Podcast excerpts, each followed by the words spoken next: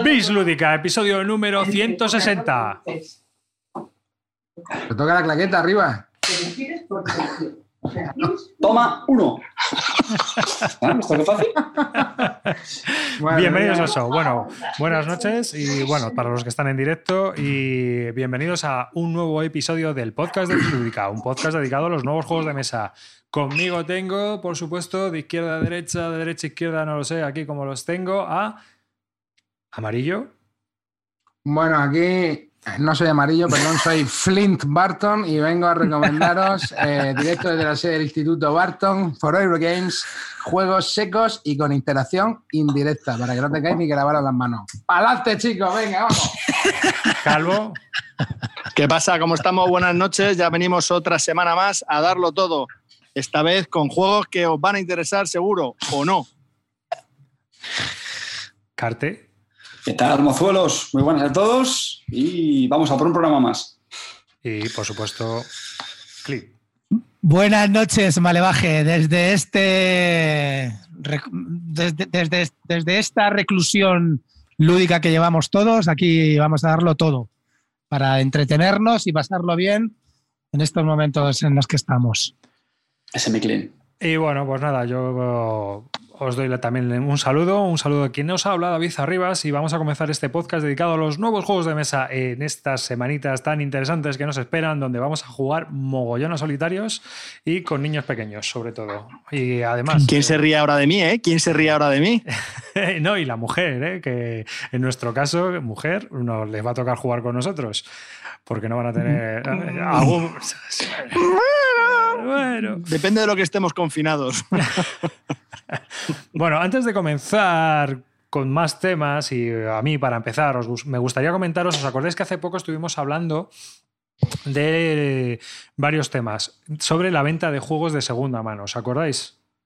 Sí. Bueno, pues os voy a contar un poco mi última experiencia, que he tenido una experiencia bastante desastrosa y he tenido un problema bastante gordo con Panlink, ¿vale? Con Panlink y UPS. Entonces, eh, he vendido bastantes juegos y algunos de ellos internacional. Y curiosamente, la web de Panlink me salía como co- a muy buen precio enviarlo con UPS. Y dije, bueno, pues mira, con UPS, que total, tienen buena fama, ¿no? Y llegan los paquetes seguro. El caso es que así lo hice. Cuando al mes he tenido una desagradable sorpresa. Me viene un mensaje de Packlink diciendo que el escáner de UPS había medido mis paquetes y que estaban mal medidos.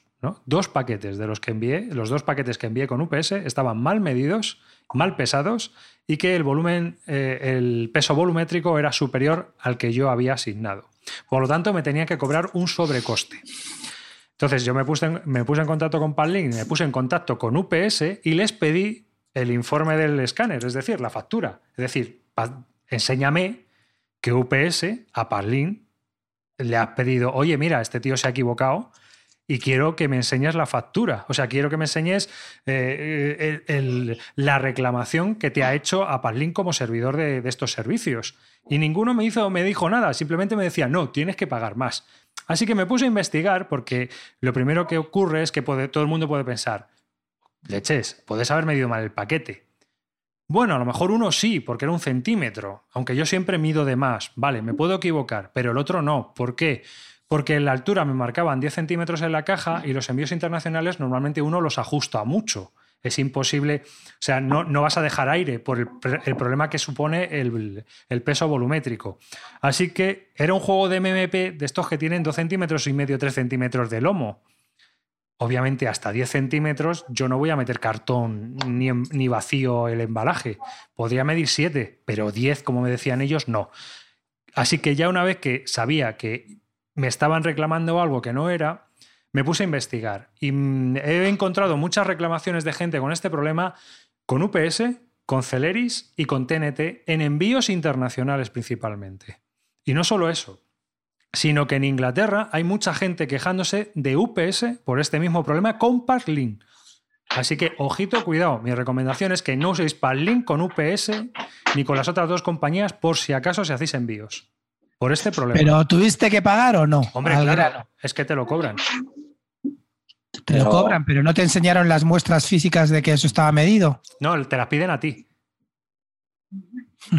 Te las Hombre, piden a si, se, si Dime. se quejan mucho en, en Inglaterra de lo de Panlin, espérate a que llegue lo de Boris Johnson. Dime, Carte. ¿Estás destapando un Pablin Gate? Pues ya te digo. ya te digo, yo, eh, hombre. ¿Cuánto tuviste que pagar? ¿Estás insinuando que Uno hay fueron ahí- seis pavos. Uno fueron seis pavos de más. Joder. Sí, sí. Pero, pero esto es, pero esto es ah, eh, robo a mano normal, o sea, lo has pagado porque sí. Cada vez que te lo, te lo quitan, tienes que hacer una reclamación y bueno, te tienes que pegar. El caso es que lo hacen si lo has pagado por PayPal, que es mucho más fácil quitarte el dinero y la reclamación no va a ningún sitio porque cuando tú aceptas los términos de condiciones de Packlink, ya eso lo estás firmando. Ojo, que si te equivocas en el peso volumétrico y te exigen más dinero, lo pagas. Y. Ya, pero no te han enseñado el cuánto te has pasado o lo que sea. No, a ti te mandan un dicho- papel diciendo que te has pasado en tanto. Es como si tú me dices, he mandado un paquete, y entonces yo te digo mañana, Ay, pues te has pasado 3 centímetros y me tienes que dar 10 euros más. Dios. Bueno, ¿y el otro paquete cuánto? El otro fueron 21 euros porque iba a Finlandia. Dios. Así que el juego que envié, 21 euros más barato. Menos mal que eran juegos caros. Pero aún así, ¿eh? 21 pavos por un centímetro de más. Ojo. Y no solo eso, cuando empiezas a investigar y vas a ver a, a- o sea, los sitios estos como son Trustpilot y todo, donde puedes poner las, las reseñas, a un chaval eh, le, le jorobaron bastante con una guitarra eléctrica, por ejemplo, con 50 euros o 100 euros más. Envió una guitarra eléctrica y le dijeron que, que el volumen, el peso volumétrico era exagerado. Así que fijaos eh, cómo está el tema. Yo os recomiendo eso, que si vais a enviar internacionalmente, no lo hagáis con UPS a través de Padlin. Y si hacemos, hacemos casos al resto de las reclamaciones, pues tampoco lo hagáis ni con Celeris ni con TNT. ¿Mm? Esa es mi recomendación. 21 euros por un centímetro, Clean sí que lo pagaba. Ya te digo.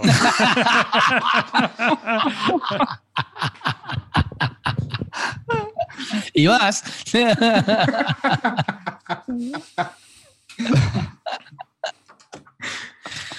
Así que bueno, esa era. Bueno, quería Pues- comentarlo pues porque esto para que es- tengáis cuidado, ¿eh?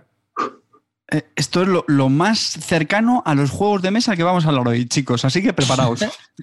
Calvo, Calvo, que has estado ahora mismo eh, hablando, dialogando eh, cordialmente con la gente o qué?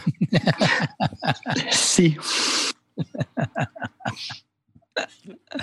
Bueno, venga, va. Te has, Va, pillado- venga, va. te has perdido el chiste de la noche. Bueno, eh, Carte, has hecho un tutorial de Paz, ¿no? Ya lo has publicado. Bueno, podría decirse. No sé si. Estoy, Enseña las marcas de los latigazos, Carte. estoy expecta- bueno, estoy expectante a la par que preocupado, pero bueno. Bueno, no preocupado. Pero tampoco. ¿con quién lo ha grabado el, el- el vídeo? El, bueno, vamos a decir que se- estamos hablando del vídeo tutorial que recientemente Sí, se ha publicado del, del Pax Renaissance eh, a través de Pero con-. ¿Con quién, con quién lo, ah, lo estás haciendo con Masquioca? ¿Estás contratado por Masquioca? Al final tenemos razón. Oh, Hombre, pues yo, yo pensé que ya se notaba, ¿no? Yo ya estaba dando pistas en los últimos programas, ¿no? ¿Quién, quién pone aquí la, la guita? No, no, no. Vale. No, bro- bromas aparte, porque algunos, algunos se lo creerá todavía. Eh, no, bueno, ya lo teníamos hablado hace tiempo, que el- hacer el video tutorial. De hecho, la idea era haberlo hecho antes de la, de la publicación del, del, del que el juego estuviera en el mercado. Lo que pasa es que al final hubo un problema con la copia que con la que se iba a, con la que se iba a hacer el video tutorial y, y hubo que esperar a que, a que ya tener las, copas, las copillas de, vamos, finales del, del mercado. Y luego ya pues cuadrar agendas, edición y todo eso. ¿Y con quién has jugado? ¿Con Amarillo? ¿El, tu- el vídeo tutorial? Ah, No, no, un video tutorial es pues yo explicándolo y ya está. Que Ah, ya está, no. Vino un chico con, que suele trabajar con, con más que Oca para grabar los videotutoriales, Kilian, un tío muy, muy apañado. Y, y nada, pues vi- vino aquí a casa y, y la verdad es que fue, fue bastante paliza, la verdad. Honestamente, voy a decir algo y, y es que creo que va a ser el último que haga. Porque fijaos una cosa, ¿vale? Eh, o sea, él evidentemente se encargaba de sobre todo el tema técnico, o sea, grabación, sonido, además, sinceramente me pareció bastante profesional porque, bueno, pues grababa el sonido por un lado, la imagen por el otro, con la cámara, con su trípode, tal, etcétera.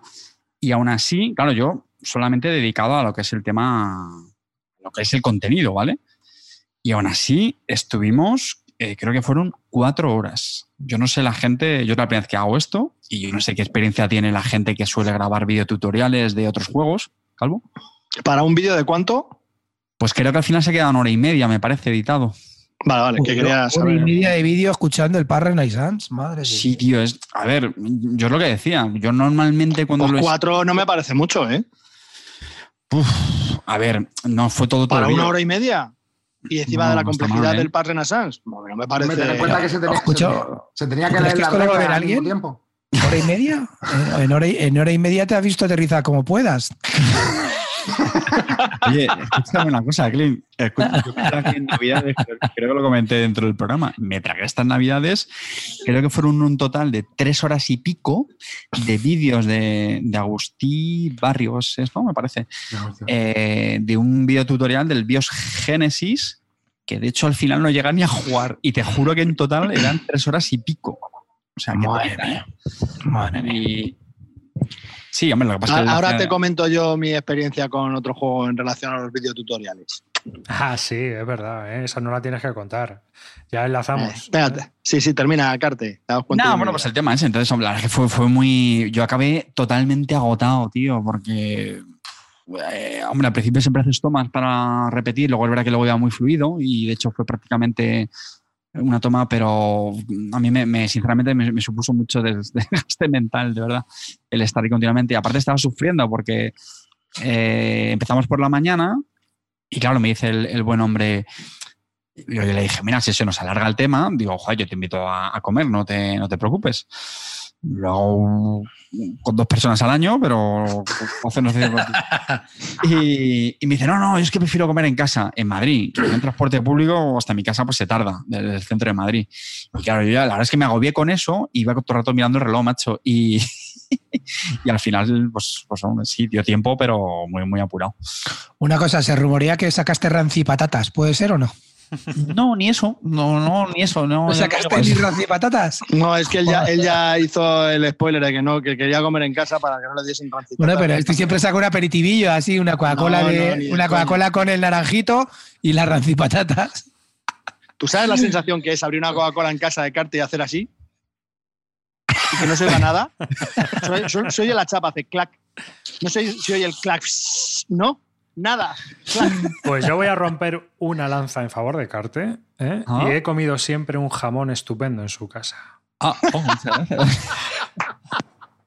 A ver si era cecina. Sí, es verdad, sí, sí, el, el- el arriba sí es verdad. eh, Ese día comió bien. sí, sí, sí. Qué hijo de puta el Carte. A nosotros no nos saca ni patatas y cuando va el jefe le saca jamón. Eres un cerdaco. No, porque trajo el jamón el otro que venía también a jugar. Ah, bueno. Ah. que tenía Joder, truco. no. Vamos, No, no, creo, lo creo- tenía allí, lo tenía ahora creo que ¿eh? en 2015 compró un jamón. En Ese, 2015. ese, ese, ese, de, que ese te queda un poco. ¿no? Ese- ah, vale, vale. ese. Ay, sí, un año que compré una pata. Ay. Pues que... venga, cuéntanos lo tuyo, Calvo. Digo, Eso, eso. sí. Pues nada, no, no, yo que quería comentaros que al final me pillé el Combat, este de Compass Games. Eh, Sin esperar, sin esperar. en A sin esperar a reseñas ni hostias, me lo compré, me revisé las reglas así un poco por encima y dije, ¡buah! Estos son como las reglas del, de los GMT, para adentro que voy. Total.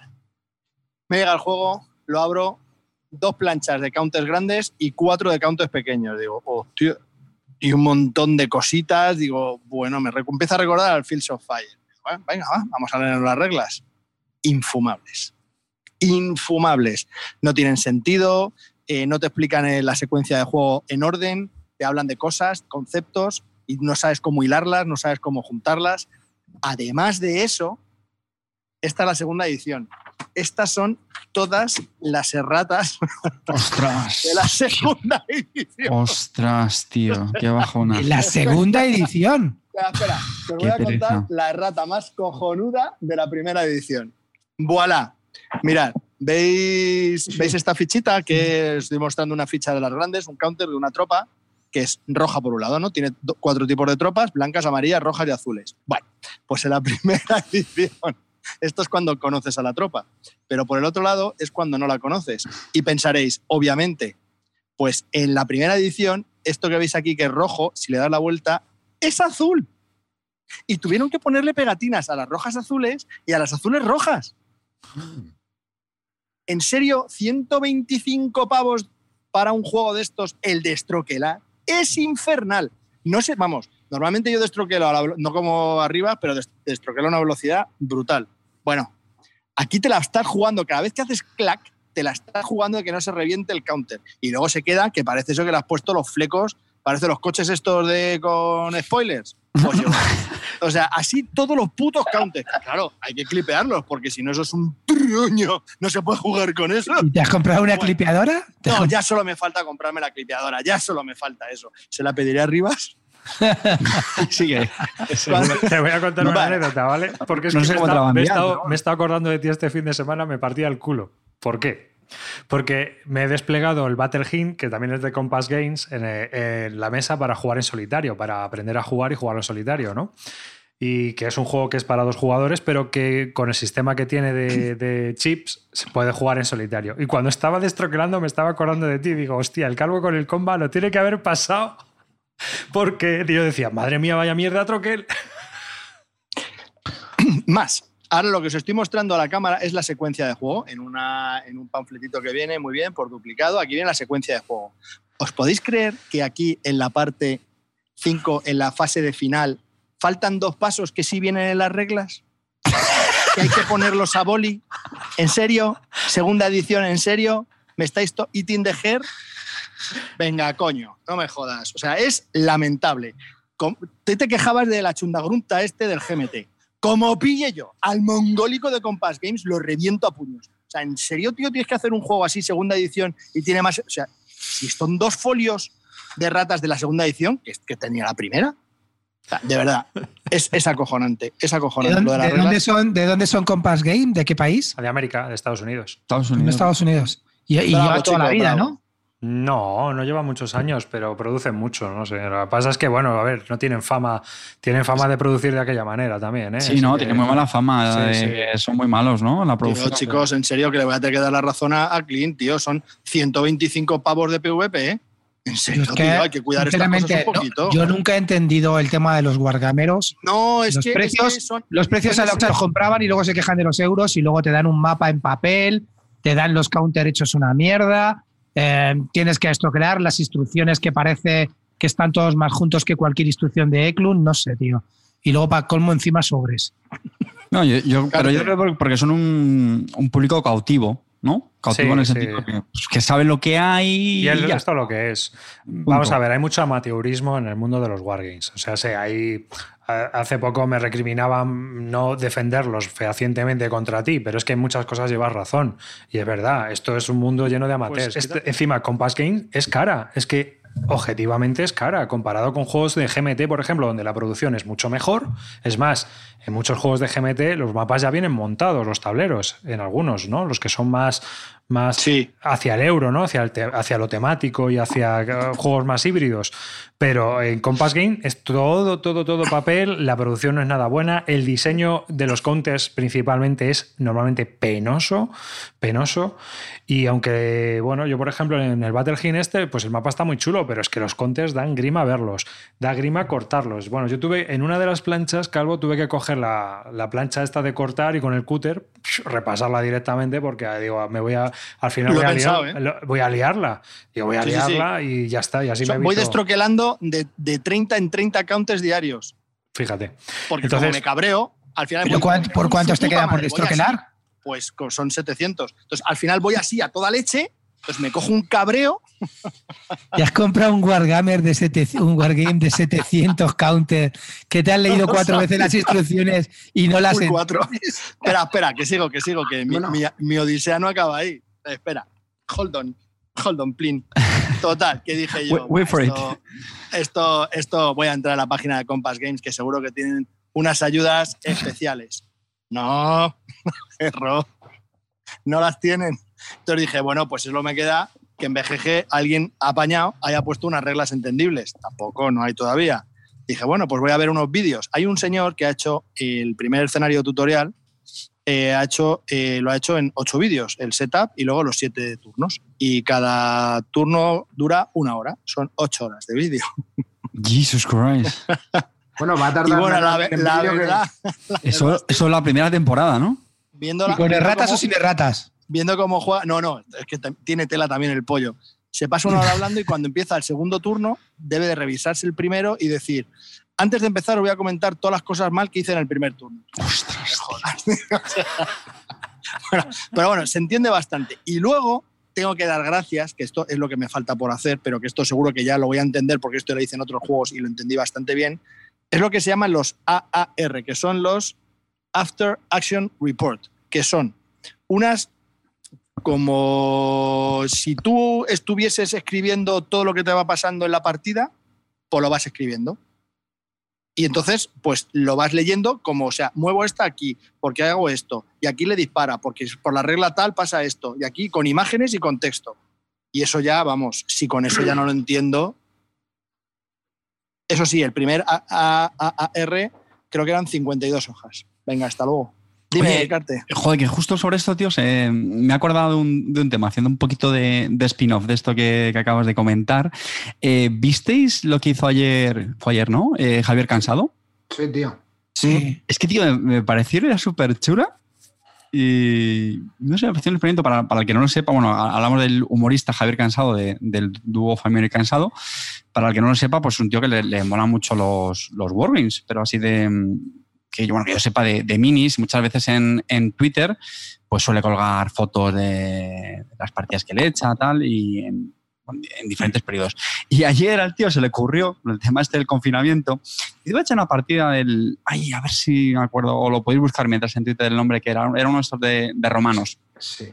Y se iba a hacer la, una lucha entre, entre cartagineses y, y romanos. Y dice, voy a jugar contra, contra la gente de Twitter. Entonces el tío publicaba una, una encuesta de Twitter dando las diferentes opciones y la gente, pues nada, votaba en la encuesta y esa era la, la acción que hacía el Hail César. Están comentando César. eh, en el, en el chat. Muchas gracias. Hail César. Y, nada, Warlord pues eso, entonces la gente... ¿eh? De Warlord Games, eh, la editorial.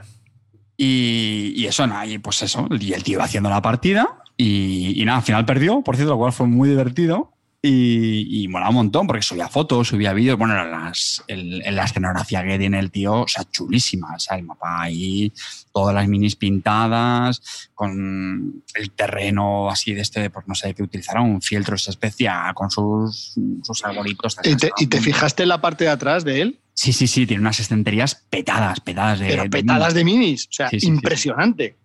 Sí, de hecho, este no sé si jugaba en el. En el bueno, juega en el, Dragón de Dragón. Madrid. Me parece que alguna vez me lo comentó Canales, que juega ahí. Parece que creo que es un tío un poco, bueno, un poco peculiar. Esto que muchas veces pensamos que alguien por ser humorista, no, pues es- puede ser como más, pero bueno, es un, toque un poco peculiar. Y, y de hecho creo que iba a hacer, iba a repetir el mismo experimento, no, pues no sé si era hoy o ayer, hoy es que no he visto el, el Twitter, pero le- decía que lo iba a repetir con otro juego de la, de la Guerra Civil Americana. Y bueno, en cualquier caso, la verdad es que me, pareció una cosa, me pareció una cosa chula. Lo hará con el Black Powder, que es eh, la versión del reglamento ese, pero para, para guerra napoleónica posterior, hasta la Primera Guerra Mundial. De todas maneras, arriba, yo- bueno, yo no sé si tú conoces él. Me dicen también por el chat que sí, que lo he hecho. Yo es que digo que hoy no he parado, he estado todo el día currando y no, no he visto el Twitter. Eh, que digo yo que estos juegos también serán sencillos, ¿no? Porque para, para liquidárselos así Sí, también. en- sí, mira, mm, este juego de, es, es de una compañía que se llama Warlord Games. Warlord Games está creada por es, miembros de Games Workshop, entre ellos son Rick Presley, eh, el eh, eh, Alessio Cavatore también andaba por ahí, y unos cuantos más. Cuando les echaron de Games Workshop o se fueron, no la verdad es que no sé la historia exactamente, montaron esta empresa. ¿no?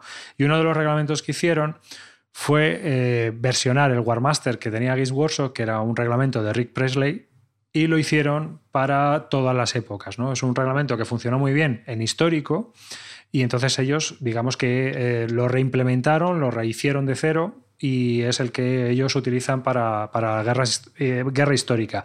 Luego tienen otro que es el Volasion para Segunda Guerra Mundial, escaramuzas y cosas así. Pero este es, un, digamos, un reglamento más eh, de batallita, batallas. Se pueden hacer batallas bastante grandes con minis, porque es pa- está pensado para eso, para grandes batallas, dentro de lo que es una mesa. Entonces, pues. La duda que me quedé es si realmente tiene mucho margen, porque lo que estuve un poco siguiendo tampoco ya muchas, muchas decisiones, ¿no? Al final, él hablaba de los flancos, o sea, hombre, me hablaba como lo contaba, ¿no? Porque empezaba, no, mira, aquí la, la caballería eh, Numidia y no sé qué, y por ahí los elefantes y tal, y, y bueno, iba haciendo repaso del frente, o sea, del, en la parte central. Bueno, de a ver, flancos. muchas veces en estos juegos eh, vas a pasar la tarde y son tiradados. Entonces, Sí, eso, esa fue la Entonces, que me dio. Claro, la, la historia está en que pues, la guerra en eh, la antigüedad era un poco así. Una vez que has desplegado, todo el pescado está vendido. ¿no? Ya solo es un ya solo es un algo de tempo, ¿no? De decir cuándo tienes que atacar con cada unidad, o cuándo tienes que entrar, o cuándo tienes que intentar presionar para, para romper uno de los flancos. Porque al final, rompiendo uno de los flancos es como normalmente se ganan las batallas, haciendo Hmm. una envoltura, ¿no? Entonces, eh, no hay movimientos operacionales. Y claro, pues eso resta mucha maniobrabilidad en la mesa, porque al final es una línea contra otra línea que se enfrentan, ¿no? Mm. Y, y claro, pues obviamente las decisiones estratégicas son, esta- son antes de comenzar la batalla. ¿M? ¿Dónde vas a colocar, si puedes, a no ser que sea un reglamento histórico y con un escenario histórico, y entonces ya viene bien hasta cómo tienes que desplegar, pero ¿dónde tienes que desplegar si te permiten esas decisiones y qué tipo de unidades vas a llevar, si también te lo permiten? Eh, realmente el juego está más en ese metajuego que luego realmente una vez que, está, que has iniciado la batalla, que al final pues no deja de ser pasar la tarde tirando dados. Y bueno, y tomándote algo y divirtiéndote. Y mira, si lo haces encima por Twitter, pues con tantos seguidores que tiene este hombre, pues guay. Sí, bueno, Muy entretenido. llegó a ser trending topic, ¿eh? O sea, tuvo Bueno. muchísima, tuvo muchísima repercusión el tema y llegó a, al trending topic. Hombre, eh, ya sabéis que nuestros temas pues no suelen, no suelen estar ahí, pero bueno, tuvo, sí que tuvo, tuvo mucha repercusión. Hmm. Pues Hombre, yo lo veo positivo por ese aspecto, ¿no? Por el tema de la publicidad que se puede dar a un- una cosa tan Total. como los Guardians, ¿no, tío? Ah, Yo lo que veo es que pasas el rato, ya está. Es que tampoco, porque oye, al final la gente que se mete en esto de una manera o de otra lo va a encontrar y, es, y te tiene que llamar la atención. Tú porque veas una cosa muy alucinante de pesca en la tele no te vas a poner a pescar truchas. Creo, ¿eh? Entonces eh, te puede llamar la atención y puedes pasar el rato, pero al final se va a meter en esta afición quien está por meterse en esta afición, ¿no? La persona a la que le pique. Y otra cosa que, otra partida que estos días también, y lo hemos comentado en el WhatsApp del, del grupo, ot- otra, otra partida, macho, que estos días me eh, tiene súper en, vamos, muy entretenido, o me, me llama mucho la, la atención, tampoco es que consiga seguir mucho el, el hilo de la partida, pero bueno, eh, es la que te comenté arriba, de la que está jugando a Agustí Barrio, al juego este napoleónico, que tampoco me acuerdo del nombre. Eh, la batalla de Rusia, ¿no? O la invasión de Rusia, algo era Sí, así, te comenté. Y Sí. yo, no sé cuántas horas le está dedicando al día. Lo están tuiteando en, en- en varios días, no sé cuántos, días lleva ya, bastantes. Pero, joder, macho, a mí consigue levantarme mucho hype simplemente cómo va narrando la partida. Y también reconozco que los juegos napoleónicos están empezando a hacerme tilina a partir del, del Waterloo. Siempre lo tenía ahí en el punto de mira porque, sé, es un- la figura de Napoleón en sí pues siempre me ha llamado mucha la atención y, y con el, en el Waterloo este en 1815, ¿verdad? que comenté el, el otro día en otro programa, eh, reconozco que me, me han despicado, me han, me han Te han picado. el gusanillo. Y joder, tío, lo veía, macho, más veías todas las fichas apiladas los- y el tío cómo lo va contando y han cortado no sé qué y ya han perdido este suministro, pero ahora los rusos tal. Y, y, joder, macho, eh, no sé, me, me entré unas ganas de jugarlo tremenda, ¿no? Bueno, Por eso también, siempre te pilla creo- Napoleón, ¿no? Yo creo, que eso es más, yo creo que eso es más mérito de Agustí Barrio, que con cualquier Sí. juego te consigue, te consigue transmitir esa, esa necesidad ¿no? de jugarlo, de decir, oye, va, porque él lo cuenta con mucha pasión. Y Sí, de estoy de acuerdo. Aquí el, aquí el narrador, el narrador hace mucho más casi que el jugador. Entonces te está contando una historia que no solo es amena, sino que encima pues, eh, está muy bien narrada. ¿no? Entonces yo creo que eso es una gran virtud y es un gran comunicador y pues obviamente es lo que nos llega. Eh, luego el juego, pues habrá que valorar cada juego como es, ¿no? Porque a mí me puede flipar el talismán, pero no te lo voy a recomendar. Aunque sea el talismán napoleónico, ¿sabes? O sea, que no, eso está, eso está claro. Y, Entonces, Dime. Oye, di- dirías que si nominado. Agustí Barrio te, te narra una partida de Feudum, ¿te lo comprarías, Carte? ¿Eh? Gato Norris ataca, a- la Gato Norris acaba de atacar a la señorita Miss Allison. El, el- el corderito de Miss Allison ha escapado y se ha marchado. La reina ha traicionado al rey. ¿eh? Eso está brutal también, ¿o no? Oye, si, si- si puedo ver una historia con el Neandertal, yo creo que también podría verla con el, con el Feudum. Pero sí, vamos, yo, yo mi recomendación es que los napoleónicos, ya creo que ya lo hemos hablado, eh, son juegos bastante mm, duros en su mayoría, eh, para gente que le flipa el, el contexto histórico y están todo el día dando la, la- la turra con ellos en su cabeza, ¿no? Y que realmente juegos, juegos de mesa napoleónicos, pues chico... mm, Yo te digo uno, eh, Command and Color Napoleonics. Sí, brutal. me flipa. Es que se lo tengo que volver Por a cierto, jugar. me, me compré, me compré, que estoy a punto de estrenarlo ya, con, que, que cuando se pase esto, me compré porque ya había quedado para estrenarlo, del Command and Color Napoleonics, la, la expansión de líderes, que, Sí, añade- que está- dicen que está brutal, que está muy, muy chula. Te añade mucho, mucho más importancia al tema de los líderes, hay unas cartas especiales. La verdad que estoy deseando estrenarla, tío. ¿Lo habéis probado o no? No, yo es que además es un juego que vendí porque jugué varias partidas, pero no me gustó las sensaciones que me transmitía. Entonces, eh, para mí es un juego donde al final estás ciclando el mazo, no sé si a ti te pasa, pero cuando juegas a ganar, eh, empiezas a ciclar el mazo hasta que te sale la carta de avanzar y disparar. Entonces, se convierte en a ver a quién le sale esa carta. No, pero es que avanzar y disparar luego tienes que dar. avanzar y disparar hay que dar, ¿sabes? más Luego- que, más que luego te- avanzar, y luego ah, recibir. depende cómo te quede, depende cómo te quedes, a lo mejor en el contraataque es que yo es que no lo veo así. Yo este juego, por ejemplo, a mí me gusta mucho más que no, no es que mucho más, me- los dos me gustan mucho eh, que el Ancients por el tema del disparo, porque en el Ancients del disparo, como es la guerra de la, pues, la guerra antigua, ¿no? En la guerra de mm, los romanos, los griegos y todo esto, pues no hay, no hay disparo a distancia. Aquí sí, tío, aquí el disparo a distancia importa mucho y la caballería es mucho más decisiva, tiene más unidades que en el, que en el Ancients y entonces es que en el Ancients eh, tenías que, te limitabas a esconder la caballería y dejarla y a lo mejor perseguir a una unidad dispersa para cargarse, porque la caballería del Ancients era ruina, ruina total, como fueran a por tu caballería te la reventaban.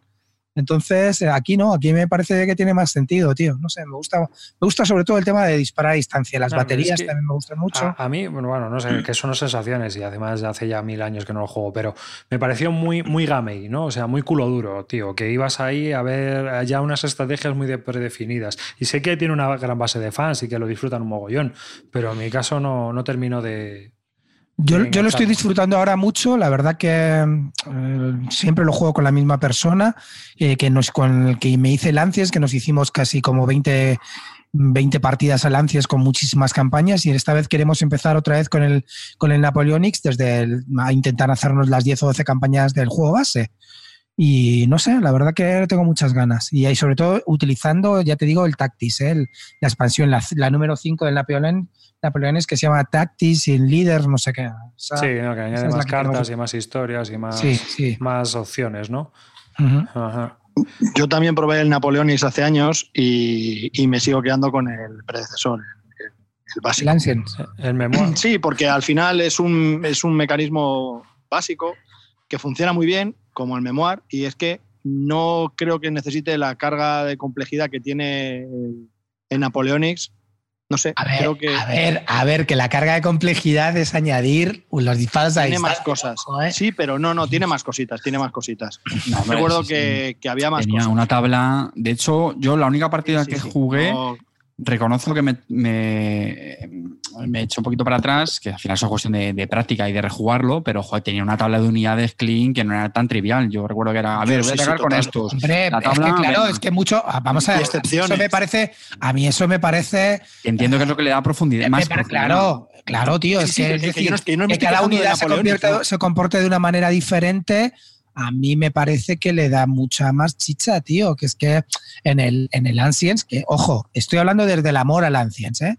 Pero el Ancients al final las unidades no se diferenciaban mucho. Sí, pero era mucho más, mucho más básico y más simple. Y a mí, Sí, para sí. ese tipo de, de- de reglamento, prefiero algo más simple que un Napoleonics. No yo no digo que sea malo el Napoleonics, yo simplemente prefiero el, el primero No, yo Porque tampoco. es ¿eh? Perdón. porque es más simple, nada más. Nada Vale, más. Que a mí vale. el otro me resultó excesivamente complejo, ¿Y el medieval? viniendo de un reglamento tan sencillo como el que viene. ¿Ya- ¿Ya tenéis el medieval? Yo sí, yo lo tengo. ¿Mm? ¿Y Yo tengo todo. Yo, a mí yo es que he, decidido comprarme. Lo único que sí que te digo de, de este juego, de esta serie, que no pico con las expansiones, salvo expansiones que añadan cosas como te he dicho, la de la del Napoleonics. Pero no me compro la expansión de la Armada Española, no, no me compro, no me compro cosas así, ni me compro en, en el Ancients los griegos, no, no paso, tío. Yo creo que, que con el base tienes mucho más que de sobra, y sí que es verdad que hay cosas que añaden que, que hay, que, que son importantes. Lo que sí que me estoy pensando es comprarme el Epic. ¿Habéis jugado alguna vez al Epic, al, al, al, al Command and Color en cualquiera, en, en Épico? Eh, ¿El épico? Yo creo que se como juega- más se disfruta, ¿no? Sí, sí, digo, bueno, tengo muchas ganas de probarlo algún día, tío. Eso que es como el Overlord. Sí, Eso. Se juega, sí. se- ¿Con tres o cuatro personas por bando, te refieres? Ah, Sí, vale, vale. Y que, no, y que no pueden hablar entre ellas, que, que solamente puedes mandarte mensajes. Eso está muy chulo, tío. La verdad que. Yo tengo muchas ganas de jugar una partida de esas, muchas, sí. Hmm.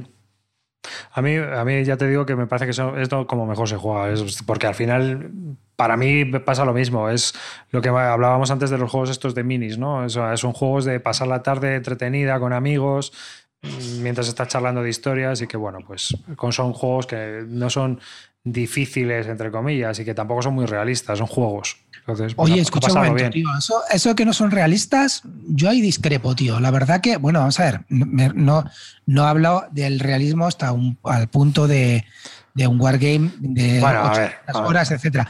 Me refiero que la, la sensación de la batalla te la dan, tío. La sensación, ¿sabes? De, luego ya cómo se desarrolla, porque como sabes que puede ganar cualquiera, pero yo creo que la sensación de cómo se desarrolló y, cómo estaban desplegadas las tropas y tal, a mí eso me parece que, está. Yo luego he leído mm, más cosas sobre cada batalla en concreto y me parece que está muy bien mm, tematizado. Luego ya, claro, como se desarrolle, ya sabes que el sistema pues te permite incluso ganar con, con los que no deberían ganar. Bueno, claro, pero porque al final es un poco Sí. Eh, es un juego, leches. O sea, tantas banderas puedes conseguir y luego te dan también banderas por ah, cargarte unidades. O sea, que, que realmente los objetivos de victoria son muy sencillos y es un juego de enfrentamiento. Y ah, no deja de ser una abstracción, pero no es una simulación. Es decir, obviamente, obviamente, a ver, lo más realista que hay es eh, estar en 1812 en una batalla napoleónica con un rifle. O sea, más real que eso no hay. Pero como no puedes, pues obviamente eh, eh, jugamos a esto. Pero eh, lo divertido quizás es que es eso, que es un juego, que es divertido, que es accesible y que mucha A gente mí- puede jugar. aquí, por ejemplo, yo le estoy diciendo que son muy abstractos. Yo creo que Sí, no son abstractos. para mí sí. Para mí no, para mí no. Para mí no, porque es un sistema que, no- yo lo veo. O sea, cada unidad sí que tiene que ver con lo que hace y, cómo está desplegada y cómo se puede mover. No sé, yo sinceramente no lo veo abstracto. Desde luego no lo puedo comparar con el War Chess ni de coña. El War Chess sí que me pareció súper abstracto, vamos, de, me lo liquidé en dos días, ¿sabes? Pero no. Hombre, no es un war chess, pero sí que son juegos muy abstractos. O sea, igual que el Memoir 44, da igual lo que lleves, ¿no? O sea, o, o- o la expansión de aviones que te. Los aviones te cortan la línea de visión. ¿Por qué? O sea, tiene, tiene cosas así un poco. decisiones de diseño que ayudan a que el juego esté bien, pero que realmente, bueno, pues eso, que es para que el juego esté equilibrado. Mm, Yo lo veo así.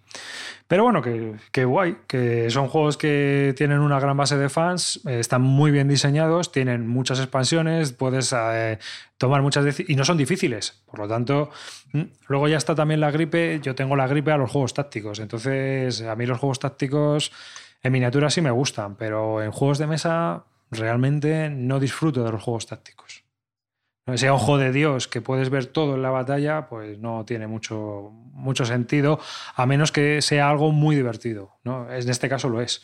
Pero que hay otros juegos que son tácticos, que son mucho más complejos, como el Combat este que quiere jugar Calvete. Y obviamente, pues si las reglas son complicadas, pues chico, no sé, prefiero un operacional en mi caso. ¿No? Prefiero un zoom más grande y poder maniobrar. Opera- operacional te refieres a la operación, ese que tenías que sacar el que, que se pintaba con la bombilla roja Sí, y sacabas el. Operando, tú eres el Yo, doctor. yo tengo uno edición de los Simpsons. Lo tengo ahí arriba, a ver si se ve. Edición de los Simpsons, vale, ok. Eh. Ahí puedes maniobrar con el huesito. No, no, sabes Oye. tú que no. Voy a decir una cosa. Dime. Clean me ha hipeado con, con un Wargame, ¿eh? Que esto que conste en acta que creo que voy a caer con el Napoleón. A ver, a ver, yo sabéis ¿no? que el, el único wargame que tolero en mi vida es el, el Command and Color en cualquier. Tira. Y el Aníbal también, ¿no? Bueno, el Aníbal también me gusta. sí. Ah, y la Guerra del Anillo también, ¿no? También, Ah, el Guerra del Anillo más. O sea, de los tres, Oye, el que más el Guerra Clint. ¿cuándo has dejado de ser Eurogamer para pasar a Wargamero?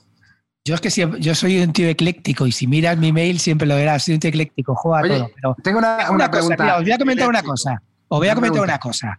Una- un- un- dos segunditos. Eh, lo que sí que me he dado cuenta es una cosa. Yo en solitario prefiero los juegos temáticos o de cartas. Segundo, cuando juego a dos, prefiero tipo confrontacional de Wargames, etcétera, eh, Guerra del Anillo, Command and Color, etcétera. Y cuando juego con más de, eh, con tres o más, Eurogames. Siempre. No me, no me pidas otra cosa. Y es así. Es, eh, es mi vida. Pues mira, nosotros el otro día jugamos cuatro a grandes campañas de la Guerra Civil Americana y todo el mundo muy contento y, que- deseando volver a repetir. Así que, por eso yo- depende del juego también. O sea que. Pero es verdad que juegos así de o sea, Wargames que con varias personas también te lo pasas bastante bien. ¿eh? Porque eh, obviamente es un juego operacional, clean, donde cada uno llevaba un cuerpo de ejército. Entonces, cada uno podía llevar un cuerpo de ejército y luego había pues un general al mando. Y lo hicimos así muy, no como las reglas que tiene eh, Suerte Canalla, que son muy guays, ¿no? Eh, pero mm, para este tipo de enfrentamientos, pero eh, realmente eh, lo, lo hicimos y funcionó muy bien, ¿no? Cada uno llevaba su cuerpo de ejército y cada uno tomaba sus decisiones independientemente con apoyo de los demás también, claro, porque era una partida así más tutorial, pero fue muy divertido y estuvo guay. O sea que por eso te digo que depende del juego, tío. También. Ya. Amarilla, tenías un chiste, cuéntalo. Venga, no te cortes. No, Tenías- no, no, no, no, sí, ya no, ya no, ya no entra, pero bueno, no, no, no entra, no joder. Bueno, yo quería, ya que Carte le ha, dado, le ha dicho a Clint que le ha picado y tal, yo le quiero dar las gracias hoy a Clint, porque gracias a él he descubierto un cómic que me, que me ha enamorado. Estoy hablando de Aldebarán y. ¿En serio? ¿Pero lo estás diciendo en serio? Me troleas Te como lo car- juro, tío. Lo Oye, empecé, a leer el lo jueves pasado, ¿eh? lo, lo empecé a leer el jueves pasado y me he leído Aldebarán entero, eh, Betelgeuse entero y estoy en Antares 3.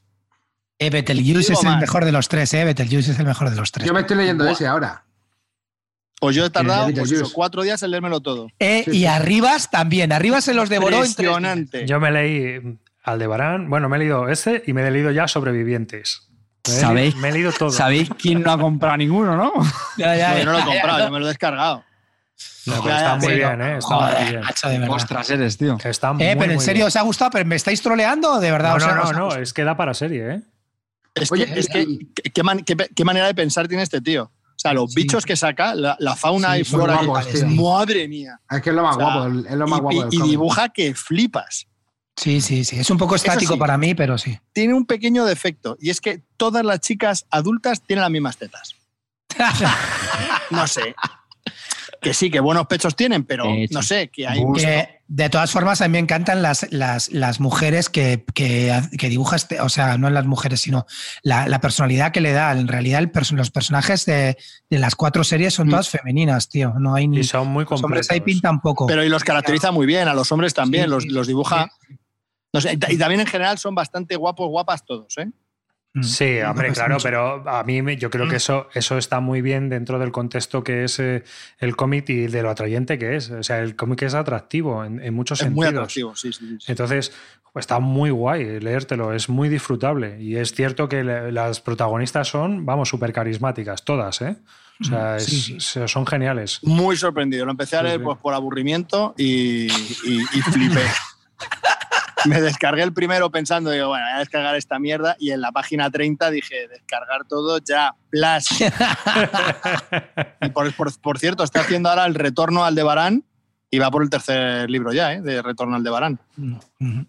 Pues Lo nada. publica en julio nada. de este año. Ya, ya habéis conocido a Leo y al otro, otro, otro, en otro programa os hablaré de otro que tengo también pensado, que se lo comenté arriba, y a ver qué os, qué os parece. Oye, no, me, Carte, no me metas más mierdas, ¿eh? Por y favor. hablando de las recomendaciones de arriba, ¿te pillaste las pinzas para jugar a la operación? ¿Las pinzas guargameras? No, Pues ha habido gente como Celacanto que sí se las ha pillado y dice que son las mejores pinzas que ha utilizado para Wargames.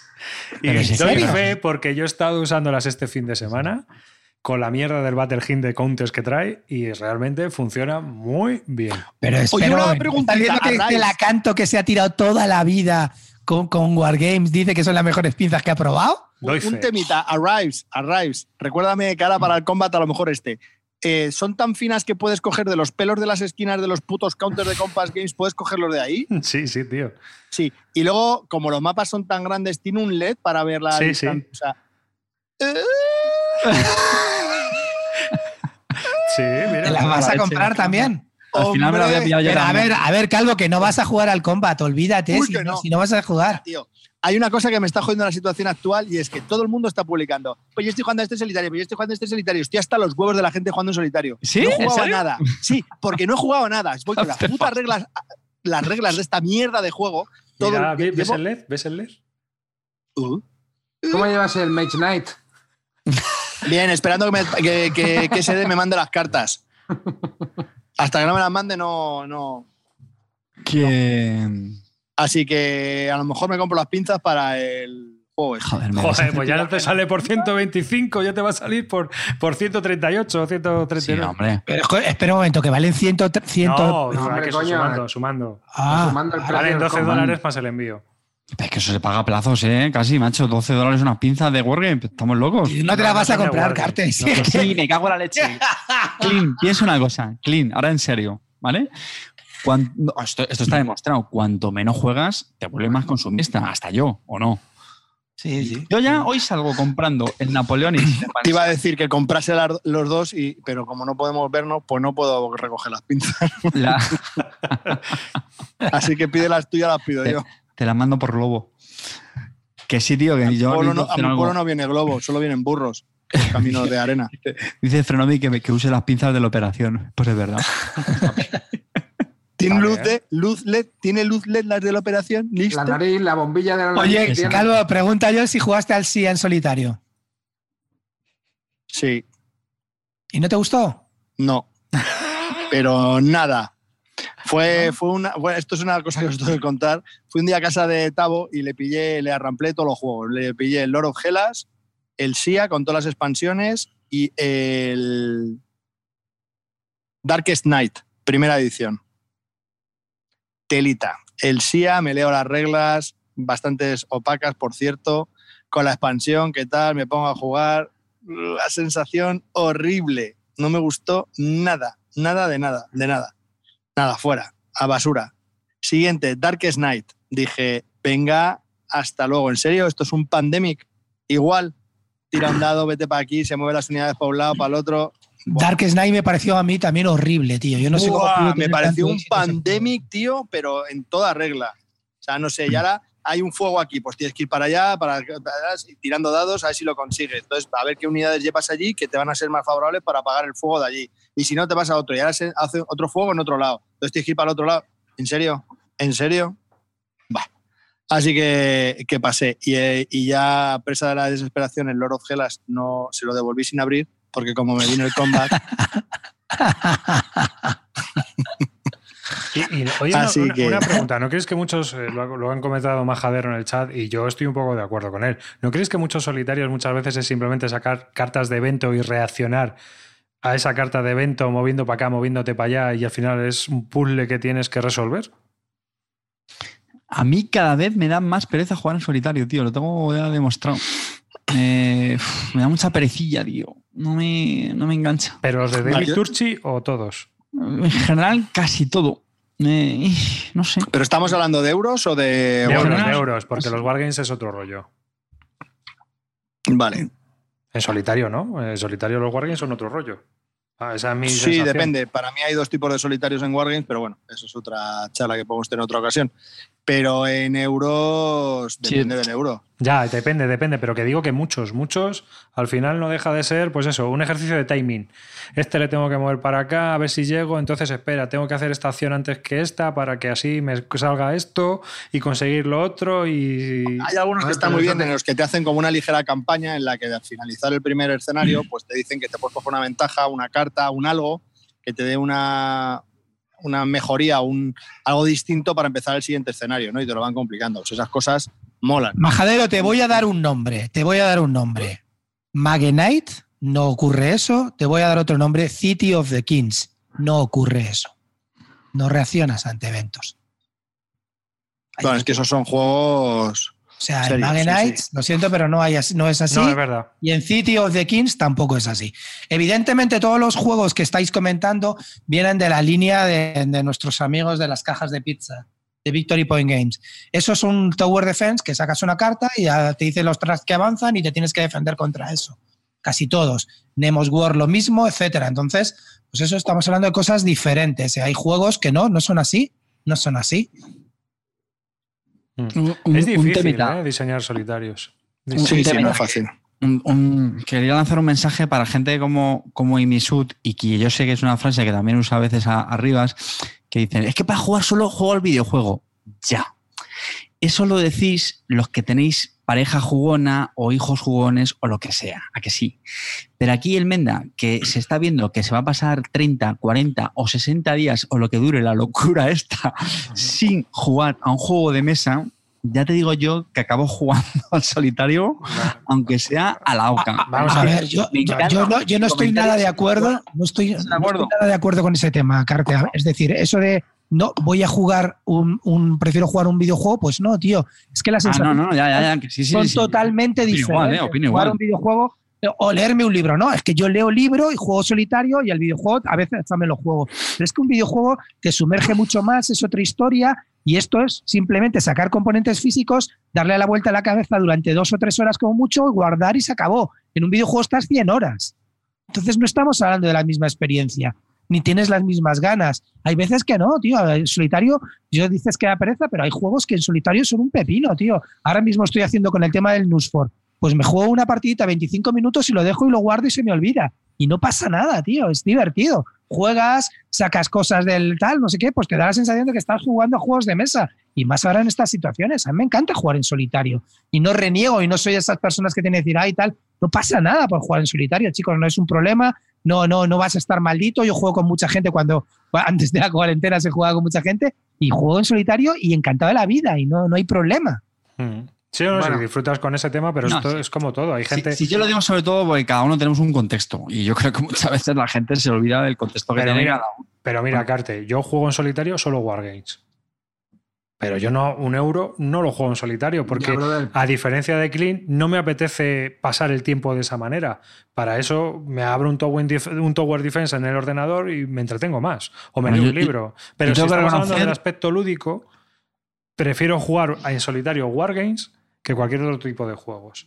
Yo tengo que decir que, que eh, tengo que reconocer que gracias al influencer de Amarillo, ayer me pillé el Kerbal Space Program Claro. y estoy viendo que voy a Bueno, tirar mi vida por el retrete en los próximos dos años. Y voy a dar otra recomendación, chavales. Bueno, si queréis jugar en mesa y os pasa como a mí, que claro, yo tengo un niño de 5 años y es imposible tener nada desplegado en la mesa, porque es imposible, porque lo va a reventar todo. Eh, ha salido. Claro, que tengas una mesa como la mía que le pones encima esto, ha ¿sabes? que se salido, unas tablitas y queda debajo. ha salido el Labyrinth en Steam, que se puede jugar con inteligencia artificial y no deja de ser un juego de mesa, aunque virtualizado, ¿vale? Simplemente por si a alguien le interesa. Es Yo- igual- ahí, es quería, igual- ahí quería yo llegar. Ahí quería yo llegar. Es otra de las cosas que yo quería llegar. Por ejemplo, el Friday. Por ejemplo, Friday, viernes. El mítico juego del pelo verde, que es un solitario que está muy apañado. Tiene varios niveles, tal, tal, tal, tal. Pues hay una aplicación también con la que se puede jugar. No es la misma sensación. Me podéis decir, pues si es lo mismo. Pues no es la Pues misma no sensación, porque una partida del Friday en el ordenador te puede durar, yo qué sé, tres minutos, porque vas en automático, pero no es la misma sensación de las cartas de, no sé, es otra sensación, es, es muy distinto. Y yo creo que en, en el Friday en ordenador me llego hasta el nivel último y creo que si la jugas en el físico, no sé, no, no sé, me agobia Tío. mucho más. Me pasa exactamente igual con un juego que me encanta en solitario cuando me lo llevo de los hoteles, que es el One Deck Dungeon. Me lo bajé en la aplicación, el One Deck Dungeon. Y es que en, el, en, la aplicación me paso un huevo de niveles, tío. Me paso eh, tres, tres, o cuatro niveles, ya estoy, me he pasado tres o cuatro eh, diferentes bichos, pero cuando lo, juego en, eh, cuando lo juego de verdad en casa, tiro dados y no me salen seis ni cinco en la puta vida, todos unos, tío. Y, no, es la misma sensación, la verdad que la verdad que no lo veo igual de fácil. Y en, ya te digo que en la aplicación me he pasado como tres, como tres o cuatro eh, eh, monstruos finales, dungeons. Pero aquí, jugando en solitario en casa tirando dados, digo, tío, pero ¿dónde están los seis que tengo que sacar? No, no sé, me parece totalmente diferente. Y ya te digo que, que me, encanta, me, me, me, encanta el One Dungeon, Dungeon tanto en, en la P, que está súper bien currada, mm. como en físico. Yo también lo tengo que es diferente. ¿Y te gusta jugarlo o no? Sí, la verdad que sí. No me gustaba nada el juego en físico y reconozco que en el, en el iPad me ha gustado bastante. Lo único que no llego, llego al dragón solo con el bárbaro y el dragón me remata, vamos. Es imposible, no logro nada. Yo hasta con el arquero, que es el más jodido, ¿eh? El arquero, tío, para mí es más, más Madre jodido. mía, pues es complicado, ¿eh? Pero sí, sí, sí, sí la sí. sensación esa cuando lo juegas en, en, mesa va a otro tempo, tiene otro ritmo, eh, saborear más las cosas, no sé, te da más, te da más agobio todas estas cosas te dan más agobio y al final pues hace que no juegues igual, claro. A mí, Hombre, que los dadicos, los dadicos en mesa son insuperables. Pero mira, por ejemplo. Eso, mí, eso está brutal, tío. Además, hay que tirar muchos dados. ¿Ves? Los juegos de tablero en el ordenador no me gustan. no me suelen gustar. O sea, y por, y por, ejemplo, los wargames sí que no me gustan nada. O sea, si son S counters, lo odio que estén en el ordenador. Porque para eso me abro el Basal, me lo pongo en solitario y es como tenerlo desplegado en la mesa, ¿sabes? Prefiero jugar en solitario al wargame que jugar un Wargame S Counter en el, en el ordenador. Que jugar contra una ya, ¿no? Sí, no, no, pero porque no, en el ordenador los. ¿Sabes cuál es el problema? Estáis hablando del, del, del tempo. Y es verdad, es muy importante. Tú en físico te tomas tu tiempo. Tienes que mover las fichas.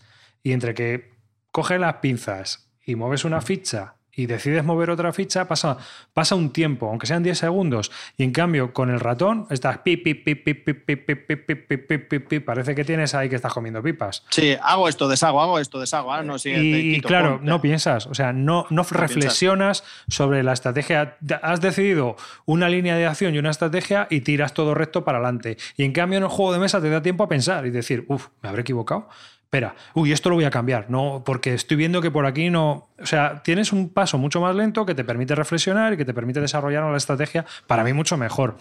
Ahora, que no tienes otra cosa, pues vale, tío. O sea, pero realmente hay juegos de ordenador que yo creo que está, están pensados para jugar con el ordenador y hay juegos de mesa que están pensados para jugar en la mesa. Y me preguntaban en el chat que qué juegos juego yo en solitario. Pues los que tengo. Si es que no tengo juegos en solitario como el Combat, por ejemplo, yo no compro juegos de ese tipo. Porque uno de los problemas que también veo yo con los Wargames en solitario, quitándolos del Battlefield, no es el Combat, pero tú estarás de acuerdo conmigo, Calvo, y es que te cuentan una historia muy bonita, pero para eso me leo el libro. Como siempre hago esas comparaciones. ¿eh? Una pregunta arriba. ¿Y tú cuando juegas, juegas desdoblándote? desdoblándote sí, plan... hay, juegos, hay juegos que van muy bien en solitario. Por ejemplo, este del Battlefield va muy bien en solitario. Porque eh, es, es, un sistema de chip pool. ¿no? Entonces, tú lo que haces es que sacas de la taza la unidad que puede mover. Así que realmente. Eh, cuando sacas de la taza las unidades que puedes mover, solo puedes mover cuatro, cinco o seis unidades. Por lo tanto, tienes muy enmarcado qué es lo que puedes hacer y qué es lo que no. Y te puedes desdoblar fácilmente. Al final no deja de ser un problema cada vez que sacas una ficha de cómo hacerlo lo mejor posible, ¿no? Eh, aunque tomes líneas de acción y estrategias, pero eh, este, eh, hay sistemas que se adaptan muy bien al juego en solitario. Es igual que las grandes campañas de la Guerra Civil Americana. Con el rollo de la iniciativa es fácil desdoblarse. No tienes, no tienes mucha complicación a la hora de decidir qué bando elegir. ¿No? Entonces, eh, pues tú tiras los dados, ah, le toca a los unionistas. Pues a ver, ¿qué pueden hacer los unionistas? Uy, le vuelve a tocar a los unionistas. ¿Por dónde seguiría yo? ¿No? Igual que el de la guerra del Peloponeso de GMT, que era antiguamente de Victory Games, no sé si sabéis cómo se juega. El objetivo del juego es acabar la guerra cuanto antes, es la guerra del Peloponeso, pero llevas a los dos bandos. Entonces, cuando va perdiendo un bando, es el que llevas tú. Y cuando empiezas a ganar y es el otro que empieza a perder, cambias de bando. Entonces vas cambiando de bando ah, continuamente joder. y el objetivo del juego es acabar la guerra cuanto antes. No es que Detalle gafapasta, como Alcibiades. Ahí, ahí. Sí. ¿Cómo? ¿Cómo? ¿El Sí, qué? sí, ¿Cómo? sí. Detalles gafas. ¿Sabes?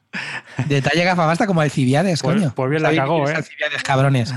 Los barcos, ¿cómo que no? Clint, Ah. ¿cómo me estás dejando? A, a mí me ha pillado, a mí me ha pillado Pero fuera de porque se juego. lo ha leído en un cómic. No, no, no. no. Oh, mira, os voy a recomendar un libro brutal, un libro, y esto lo digo desde el corazón, un libro brutal de, sobre, sobre los griegos, ¿vale? Y sobre la historia de Grecia, de Javier Negrete, que es un profesor de, bueno, de, de- creo, que, creo que es de, de griego, y, y- y, bueno, aparte que es un grandísimo escritor, eh, sobre todo escribió un, eh, un libro que me encantó sobre la guerra de Salamina, pero es- este es, este es divulgatorio, porque él, tra- él trabaja y les da lo que le explica a sus alumnos sobre Grecia, es lo que nos cuenta en este libro. Y es alucinante, de verdad. Se llama, creo que se llama La historia de los griegos, o no me acuerdo exactamente cómo. espérate, os lo, voy a- lo tengo aquí guardado tres segundos.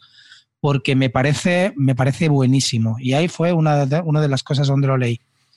Y ¿Has habla bastante sobre Javier. Javier Negrete, el autor. Javier Negrete y se llama La gran aventura de los griegos, ¿vale?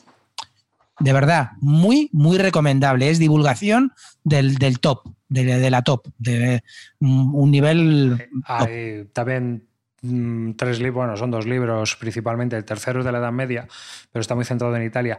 Los dos primeros, Historia de los griegos e Historia de Roma, de Intro Montanelli, que era un periodista ah, Sí, italiano. sí, lo, lo conozco, pero es mejor también- la de Negrete. ¿eh? Son como leer los reportajes de- del Dominical de los domingos, ¿no? Yo me lo apunto, el de, el de Javier Negrete.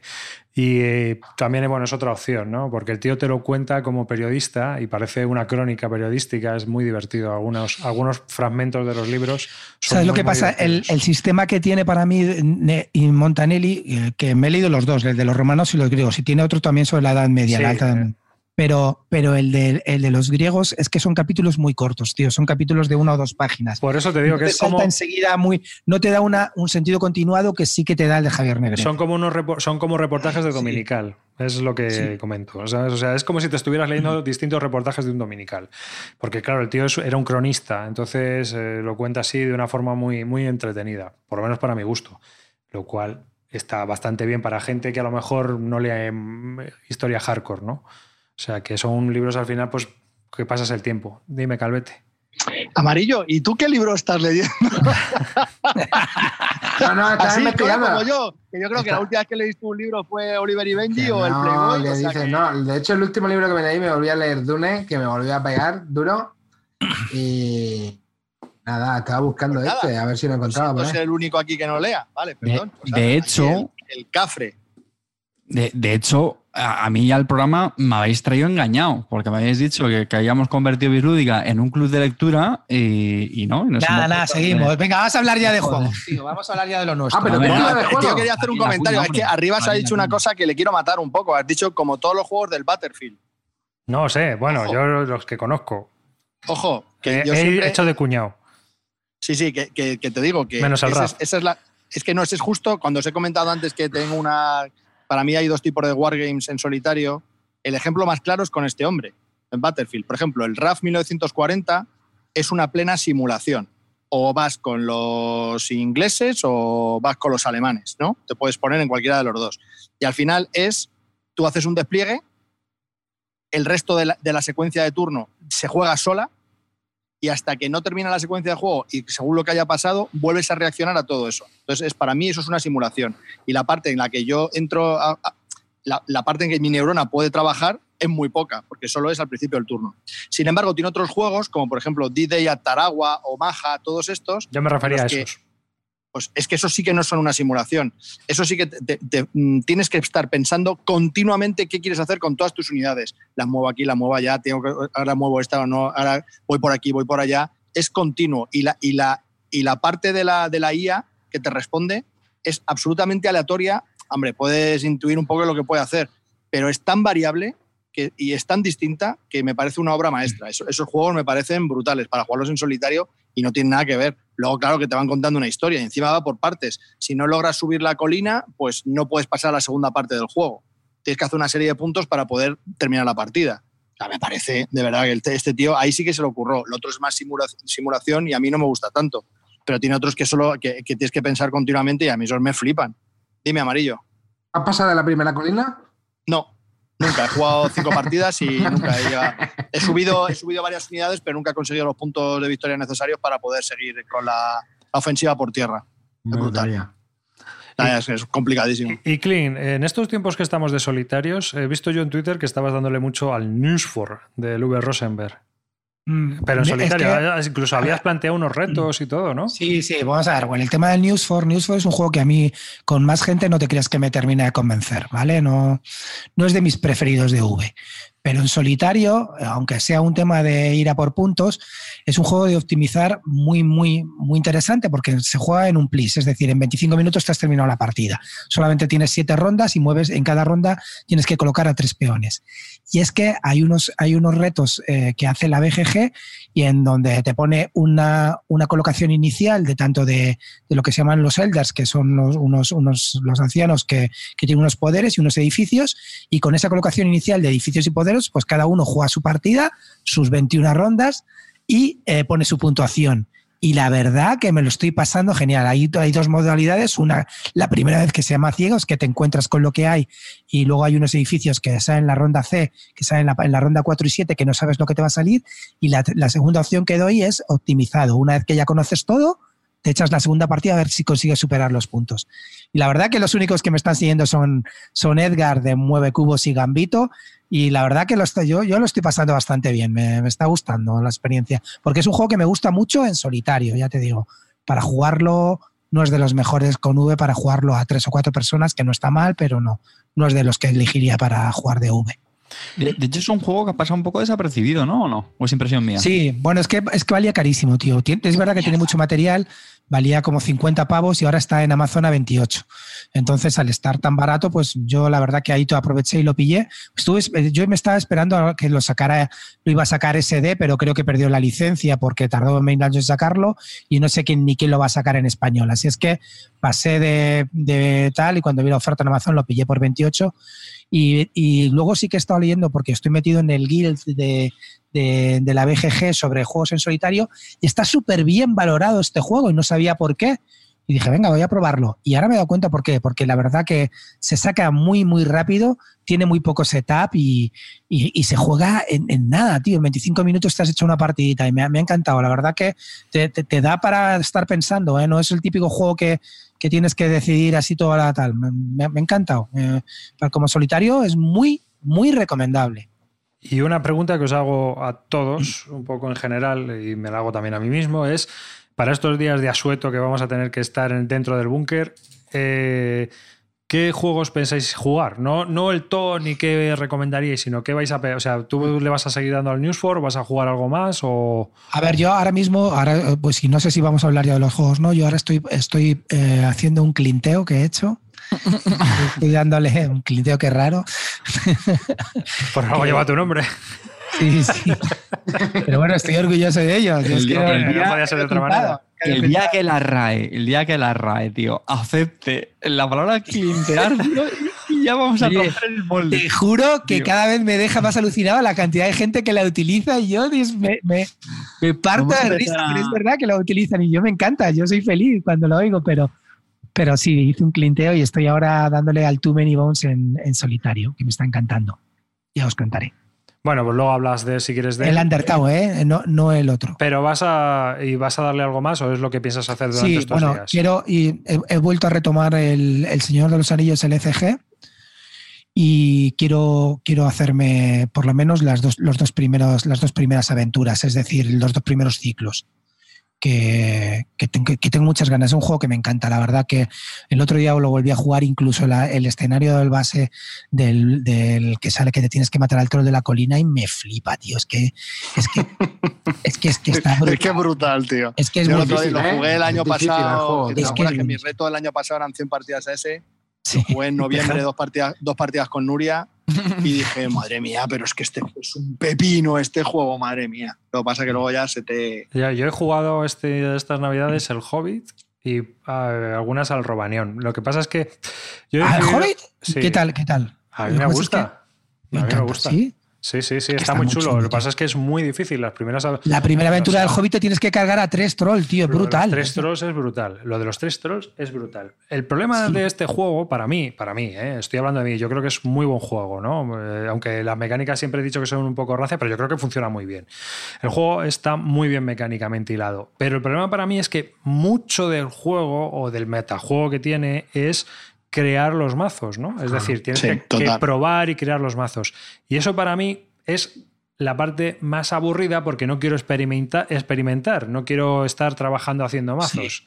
Es, es uno de los problemas que yo ¿Me, tengo me dejas este juego. comentarte una cosa con eso? Mira, yo eh, comparándolo con el Arcan LCG y este, el Arcan LCG, la, la parte de creación del mazo es mucho menor. Tú te creas el mazo y te olvidas, ¿vale? Y puedes jugar y solamente tienes que mejorar tu mazo en cada aventura. En este no. No, en este es no. Cada, cosa. cada Cada aventura aventura te tienes te que hacer un mazo diferente. Eso es. y el mazo que te has creado para esa aventura no te, no vale, te vale para, la siguiente. Tienes que volver a replantearte todo el toda la Bueno, pero es que yo creo que eso es la parte de que el juego sea Claro, tan guapo. no, que yo no estoy diciendo que eso sea malo. Digo, eh, digo que es una feature, no una. O sea, no es Sí. nada malo, ¿sabes? A ver, el problema es que, claro, eh, se convierte en un juego absorbente, porque o te dedicas a esto o no te dedicas a otra cosa. Claro, claro. El problema que yo le veo a ese juego es eso, que es un juego que te exige mucho en la creación de mazos, el estar virando y el que estar pendiente. Porque una vez que has dado con la tecla del mazo, realmente mm, ya no es difícil pasarte la aventura, ¿no? O sea, una vez que ya sabes cómo diablos eh, eh, enfrentarte a los problemas que te está requiriendo el escenario, tú lo sabes abordar y sobrepas- sobrepasar. Pero el tema está en llegar a ese punto. Y ese, llegar a ese el juego es ese arriba, el juego es ese. Ya, pero es muy, pero puede ser Claro, muy. pero a mí eh, se me hace tedioso. Esa parte A hace es ver, os, cuento- os quiero, os quiero contar una cosa, mira, de, de este tema, de que, que, que estoy siguiendo yo y a lo mejor os puede animar, no, no lo sé, ¿vale? Ya sabéis que soy un fanático del tema de este de- para jugar en solitario, de los LCGs, estoy súper lanzado y son mis juegos preferidos últimamente, casi todos, sobre todo el Señor de los Anillos y Arcan Horror. Hay un, hay una, hay un, un canal de YouTube en español que se llama, creo que Más allá de la Puerta Negra, ¿vale? eh, y que, que hace lo siguiente, coge un core, solo un core del Señor de los Anillos, y se va a pasar todas las aventuras, se los está pasando todas las aventuras con el core y va añadiendo cada aventura lo- las, las cartas. cartas de ese escenario, ¿no? Entonces, te pica tanto, tío, te ponen además el mazo que han creado, con lo cual tú ya si quieres te puedes copiar ese mazo y te vas metiendo sí. cada aventura, y es que se pasa cada aventura con, con diferentes mazos, ¿no? Me está alucinando. Los dos chicos además explican la partida, ves la partida que están jugando y es que, y ves cómo coman las cartas y tal, y eso es lo que me está haciendo que me pique y estoy haciendo, siguiendo lo que tienen ellos, pues voy siguiendo cada, cada aventura, pues me voy creando yo, Ah, veo un poco el mazo que se han creado ellos y yo a lo mejor añado algunas cosas del, de lo mío, de lo que estoy teniendo, pero lo voy haciendo como, como, como paso a paso, empezando desde el principio, ¿vale? Entonces me está alucinando el tema y, y la verdad que las partidas que juegan ellos, las que he visto siempre ganan, la verdad que no sé si las graban muchas o no, pero, pero me está encantando y ahí es como estoy volviendo a, enamorarme de este Señor de los Anillos LCG. Claro, ya, pero ves, esa parte a mí no me gusta. Es la parte que no me gusta del juego y que me, que me causa rechazo en ese sentido. Es decir, macho, tengo que estar mirando, probando o copiando un, un mazo para intentar pasarme eh, a la aventura. Y no me. Prefiero otro tipo de, de campaña, ¿no? O sea, prefiero una campaña donde tú vas mediante el juego, vas generando tu mazo o vas creando eh, los componentes que necesitas para jugar. A mí eso me gusta más. A ver, a ver, yo también quería aportar algo aquí sobre el Señor de los Anillos. A ver, eh, hay, hay gente que le encanta, que tiene una tradición en el Magic y que le gusta hacerse mazos, entonces con el Señor de los Anillos va a flipar. Eso es indudable e incuestionable. Vale. Pero hay otra mucha gente, como puede ser mi caso, en el que esto me tira muchísimo para atrás porque me cuesta mucho. Entonces, ¿qué ha pasado con este juego? Que me he venido para abajo y no, y no lo quiero jugar. Bien. Entonces, ¿qué, qué soluciones hay? Pues puedes La hacer que lo te he está dado, haciendo Clint, Venderlo. o No, o hay, hay páginas, hay páginas web, que yo tengo un montón de ellas, en las que te dicen para cada escenario, como tú lo que tú has dicho, qué mazos son y qué mazos puedes utilizar. Entonces, ¿qué es lo que yo hago para jugar? Me juego la primera, la, la misión que toque con el mazo que yo me, me- me haga. Y si veo que no me funciona, me voy ahí y al final me hago el mazo como dicen ellos. ¿De esto de qué sirve? Quiero, ¿Eso quiere decir que soy un inútil? Soy un inútil construyendo mazos. Pero al final lo que yo quiero es jugar. Lo que yo quiero es Claro. ver esa aventura. Las condiciones de victoria en este juego varían tantísimo de una a otra que es increíble. Entonces, al final me estoy parando en jugar a algo que podría jugar porque al final no estoy entrando en el metajuego, pero sí estoy jugando al juego. ¿Qué más Sí, me da? sí.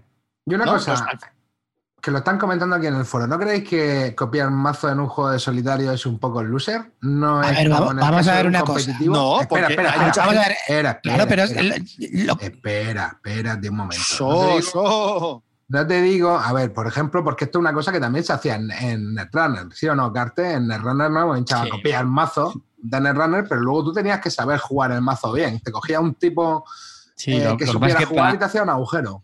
para jugarlo con. O sea, los- para compararlo con este tipo de juegos en solitario es diferente. O sea, yo creo que no tiene a lo mejor tanto sentido. Es lo que estábamos comentando antes. Para mí, la, la gracia de este tipo de juegos en solitario, eh, Señor de los Anillos, Arkham Horror, es precisamente el tú, joder, ir des- desentrañando el, el mazo como según te vaya y ya está.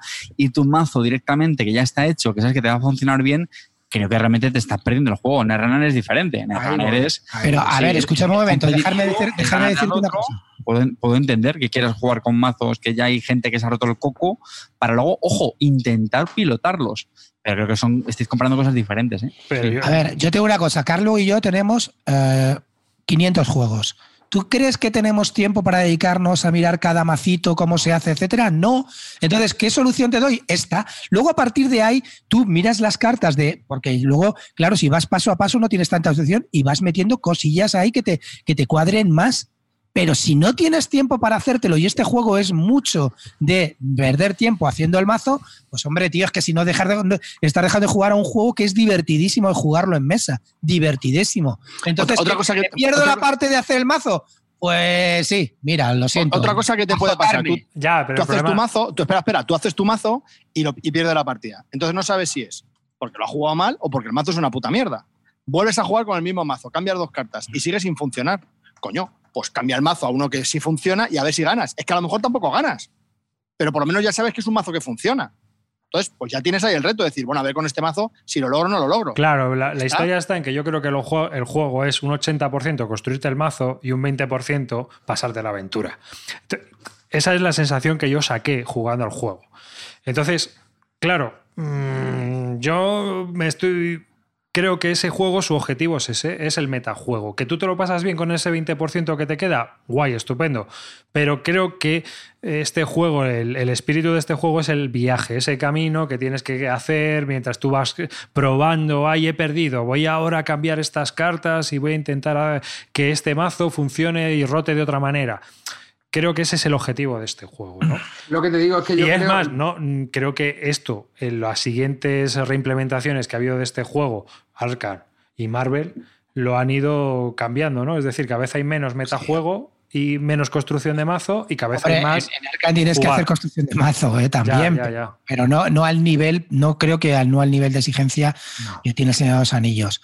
Luego lo que pasa es que el Señor de los Anillos también es para muy flipados del tema. Hay gente que se hace mazos solamente de hobbits, solamente de enanos, solamente de, no sé, de, de montaraces, yo qué sé. Hay gente, o de águilas, no sé. Sí, sea, sí. Ya depende, depende cómo te guste ya el tema y cómo estés metido dentro del juego, que a mí me parece bien. Sí, Pero yo sí, te digo que el juego no es un 20%, no es como el Magic, que te hacen el mazo y el 20% es jugarlo. No, perdona. Aquí tienes que. Aquí tienes que luego jugar bien las cartas y cómo te salgan y no sé, y luego también te digo que eh, si lo vas haciendo como yo os estoy comentando, las cartas luego que tienes que crear del mazo son sota, caballo y rey. Al principio es que no había mucho pool de cartas. Entonces luego esta forma de jugarlo es una forma luego de ir mejorando de tú, tus, tus conocimientos de las cartas y tus formas luego de, de ir mejorando en los mazos que te vas haciendo, haciendo pequeños cambios, etcétera. Pero a mí me parece una forma, ah, si tienes el juego muerto de risa, pues, pues para que dejes de tenerlo muerto de risa, dale un empujón. Oye, una cosilla, ya que estamos con recomendaciones cuarenteniles, Slide Spire, también otro deck building que te puedes jugar en el ordenador, que es un pepinaco de juego y un sumidero de tiempo garantizado. Yo me lo pillé en el Humble Bumble y he de decir que está Es la hostia. muy chulo. Pero guapo. Slide Spire. De. Ostras, madre mía. Y van a sacar la versión ahora para iPad, me parece, y para tablet, ¿no?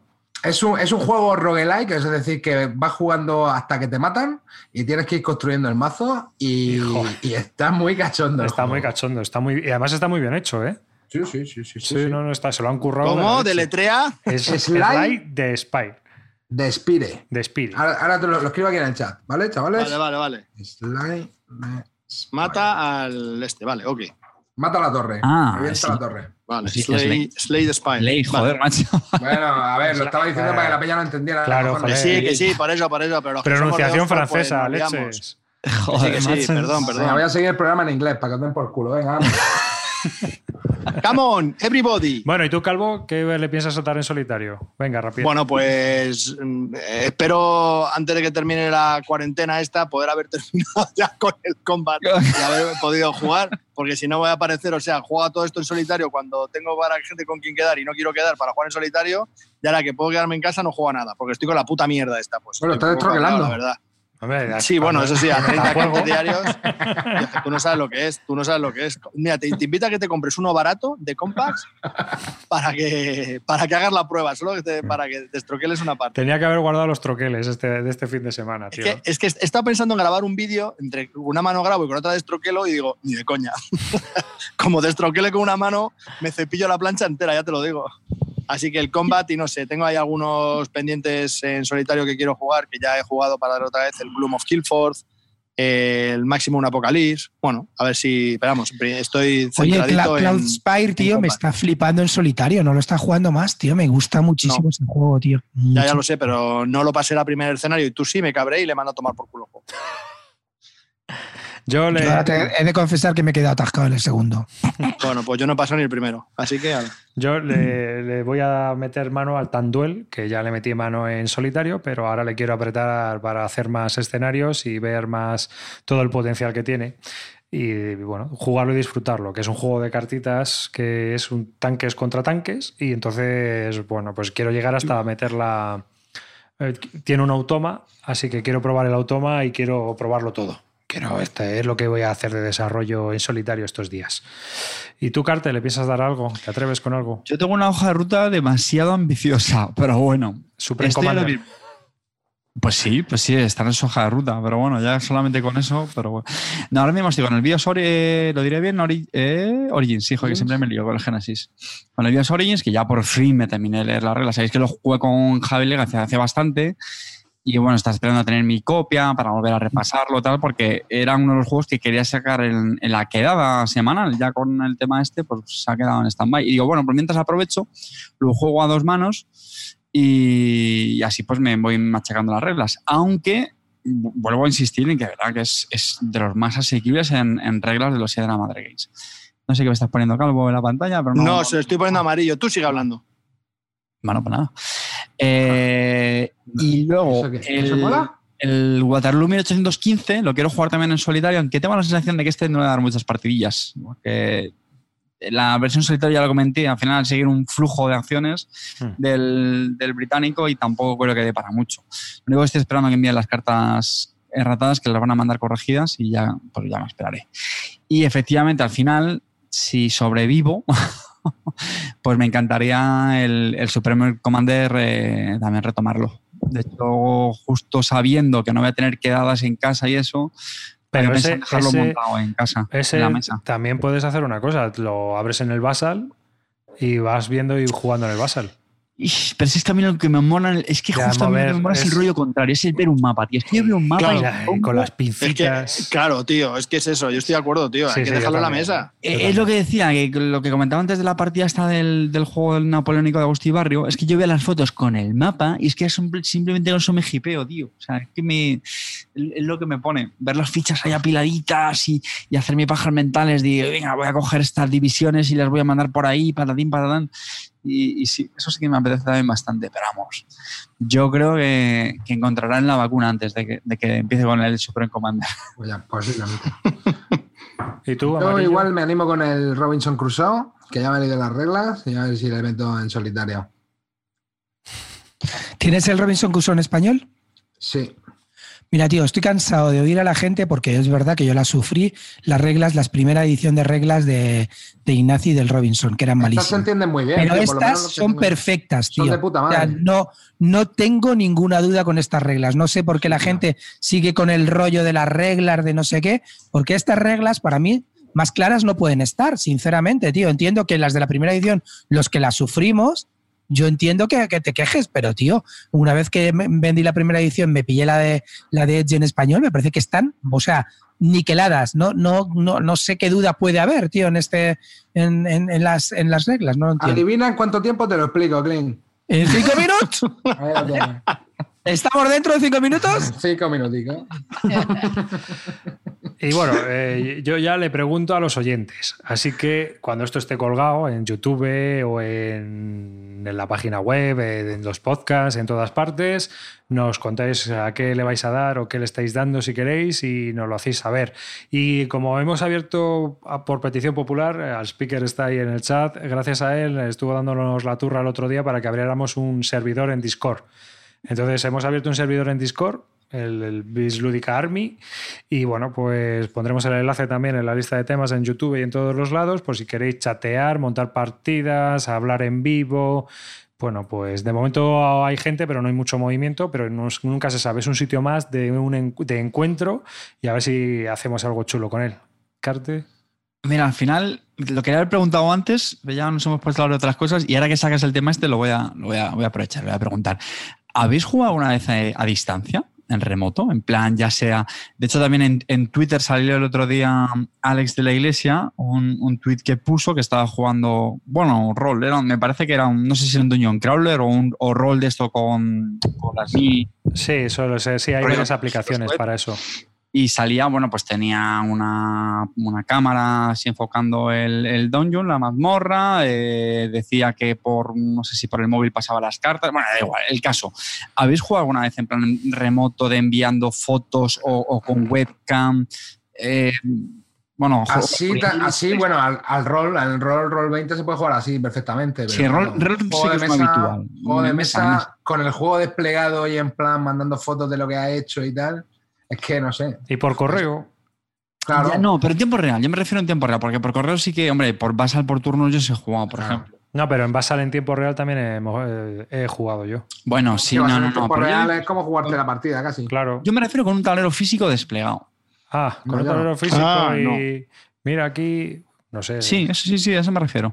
Pero. mm, No. bueno, no sé, tiene una. un- un- me, me surgen pa- planteamientos técnicos, pero bueno, vale. Sí. O sea, No, no, que no, ¿no? Me imagino que es poco habitual. Yo no sé si alguien está O escuchando sea, ¿qué esto. quiere decir? Somos cuatro, cada uno tiene su juego en su casa y yo digo, yo estoy haciendo esto. pero Carte, es que. Todos mueven en su casa. ver, teniendo. Tabletopia, Tabletop Claro. Simulator y todos estos Ya. programas que. Ahí el problema que yo veo es que tienes que mover las piezas de todos los jugadores. Y eso es un coñazo que flipa, brother. Hombre, a ver, yo estoy pensando más en juegos eh, uno contra uno, ¿eh? O algo así. Claro, uno contra uno. Bueno, de hecho, hoy creo que me han mandado uno de los eh, oyentes del programa, David Franco, le mando un saludo, me ha mandado una foto, creo que se estaba jugando una partida de Aristella así. En remoto, con fotos. Sí, joder. Ahí está el, justo el, el módulo de Aristella, que por que es cierto, la hostia. Sí, que en Tabletop que está mágica, cada vez mejor, tío, porque es que lo van mejorando y está, es que sí, sí. está vamos. brutal. Parece un videojuego. Sí, a ver, pero que estamos. de- pues, lo que decir el Tabletop, pero bueno, volvemos a lo de siempre, tío. Al final, coño, en- esto es un podcast de juegos de mesa, que decir que nos gusta, que tenemos ese fetiche de, de tocar los componentes, tío, el tablero, el cartón, las fichas, pero bueno. Mm. Bueno, yo le quiero preguntar a, a Clinito sobre el Too, Too Many Bones, que nos ha quedado antes un poco en el candelero. Venga, cuéntanos. Voy a ponerle. El Undertale. Eh, pues Sí. mira, a ver, eh, como es que estaba comentando, el tema de, de- del Too Many Bones Undertale, yo me metí, como sabéis, con Calvo en el, en el Too Many Bones, en el Kickstarter, y cuando me llegó, eh, llegó, imagínate, cuando acababa de salir por Kickstarter, la primera edición, unas reglas del Too Many Bones original malísimas, eh, unos acabados en, en algunas, en, en- en algunas alfombrillas, porque todo viene como en alfombrillas de neopreno Mm, al mío, por ejemplo, le faltaban algunos colores y la verdad que, que, luego cuando empecé a jugarlo las, las reglas eran muy, muy, muy malas y, y empecé a jugarlo y también veía, por ejemplo, que había algunos encuentros mejores que otros y que estaban un poco desbalanceados y había encuentros que aunque los empezaras a hacer habías perdido seguro y después de cuatro partidas así medio in- inconclusas, dos, mm, lo dejé y lo vendí porque no, no me convenció. Y cu- cuando fui a comprar el Cloud Spire, ya me picó pi- comprar el, el, el Too Many Bones. El Cloud Espera, Spire, un verdad- segundo, que decimos, le hacemos una pequeña ficha, Sí. ¿vale? Para que sepa la gente. Sí, vale. Es un juego de uno a dos jugadores. el Undertale, ¿eh? Too Many El Bones Undertale. Undertale. Sí, lo tengo, es el que tengo marcado. Sí. Eh, de una a tres horas de duración.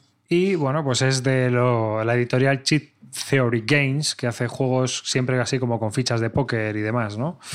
Sí, Pues puedes seguir. Vale.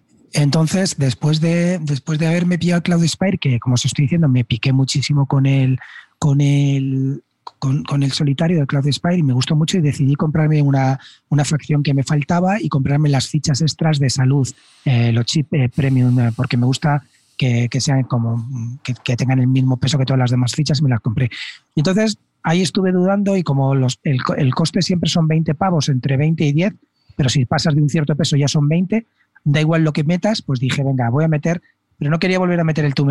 Y, me- y estuve leyendo sobre el, el Undertow, me, me dijeron que lo mejoraba. Y dije, bueno, voy a meter el Too Many Undertow. Me llegó el otro día y mi primera sorpresa es que es una caja pequeña, chicos, aunque no os lo creáis. Es estos, abres la caja, es una caja pequeñita, eh, pues no sé, que puede ser 20 por 20, una cosa así, no, no mucho más.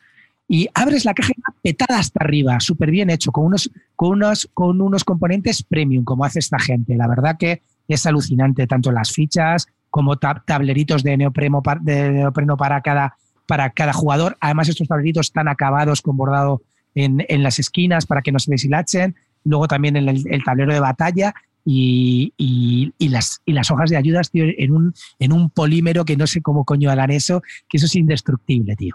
Y es alucinante, además súper bien, súper bien puesto todo. Y ahí ya me, ya me empezó a llenar un poquito el corazón. Me empecé a leer bien las reglas y decidí hacer una cosa. Y este es, esta es una pega que le pongo al juego. Chicos, si queréis jugar este juego, tenéis que de verdad conoceros bien las habilidades de los personajes, porque si no, no lo vas a disfrutar igual. Entonces empecé a mirarme vídeos sobre los- las habilidades de los personajes. Eh, Cheat Theory Games ha sacado un vídeo sobre cada uno de los dos personajes que te vienen aquí.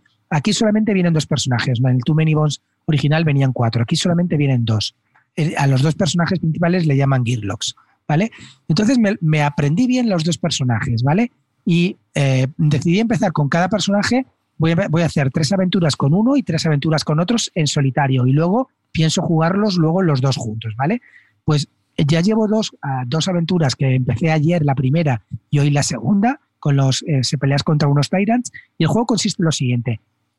Peleas contra un, contra un bicho diferente que tiene su propia ficha, su propio dado, etcétera, que te lo vas a encontrar. El bicho, para poder encontrártelo, te requiere tener unos días de, eh, eh, o sea, como, como cinco avances, ¿vale? Que, te- eso te lo dan las cartas. Hay cartas de encuentros que tienen avances y cartas que no. Pues si consigues en los ocho días, o por ejemplo, o diez que dura el, el cada, cada enemigo, pues tienes que conseguir un número determinado de avances, ¿vale?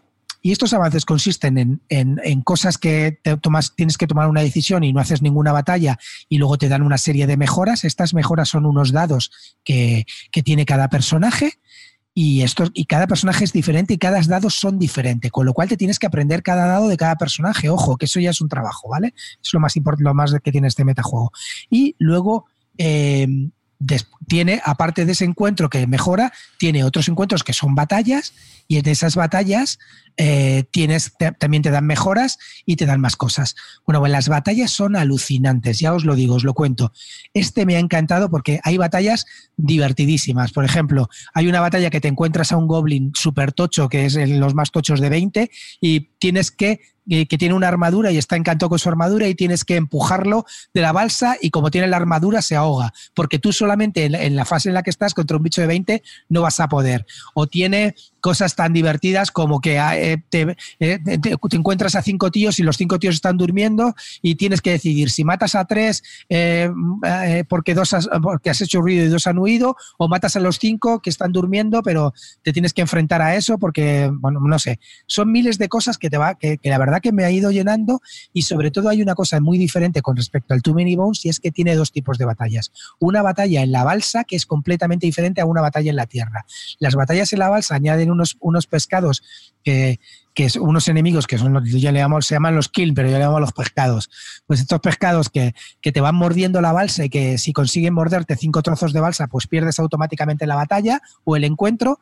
Y, no sé, la verdad que me está alucinando, lo estoy pasando súper bien y por ahora he tenido que pelear dos, contra dos, dos tiranos. Uno que es un mono con un, con un, eh, con un, con un cerebro en la parte de atrás que, que tiene un dado especial que va, que va haciendo que ese cerebro a lo mejor te domine a ti y te ataques, te ataques a ti mismo como te ataques a otro garro, a otro héroe o, o meta nuevos bichos, o, y otro que es contra un pulpo, tío. Un pulpo que representa con los ocho tentáculos, bueno, en este caso, si es más solitario, solo cuatro tentáculos que tienes que pelear contra el pulpo y los tentáculos.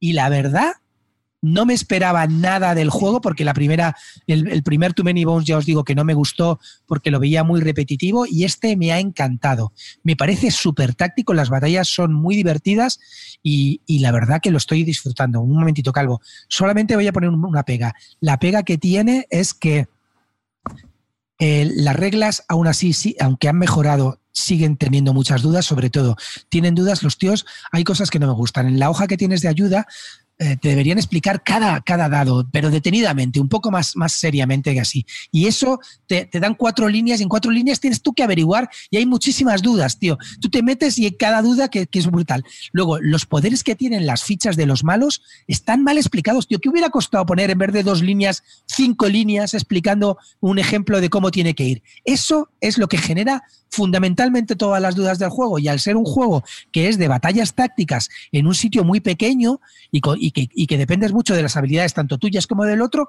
pues te genera muchas dudas, tío, desde el principio. Y, y el, el, foro está lleno de dudas de ese tipo. Pero por, es por un tema... Sí. Sí, sí. No, sí, pues que no explican. O sea, cada dado, cada dado, y tienes nueve dados por cada bicho, cada dado. Más, más, sí. Tiene seis 16. caras. Seis caras. Y cada cara hace una cosa distinta. Sí. Pues te sí. dicen, en esta cara, fuerza 2.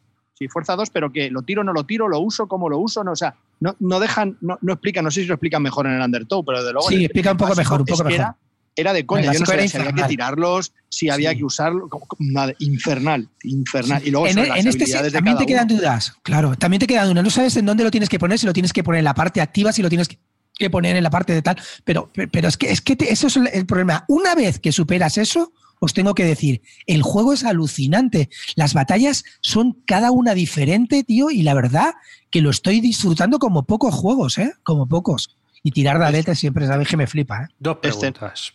Sí. La primera, he visto que hay cartas con mucho texto. Para la gente que no controle.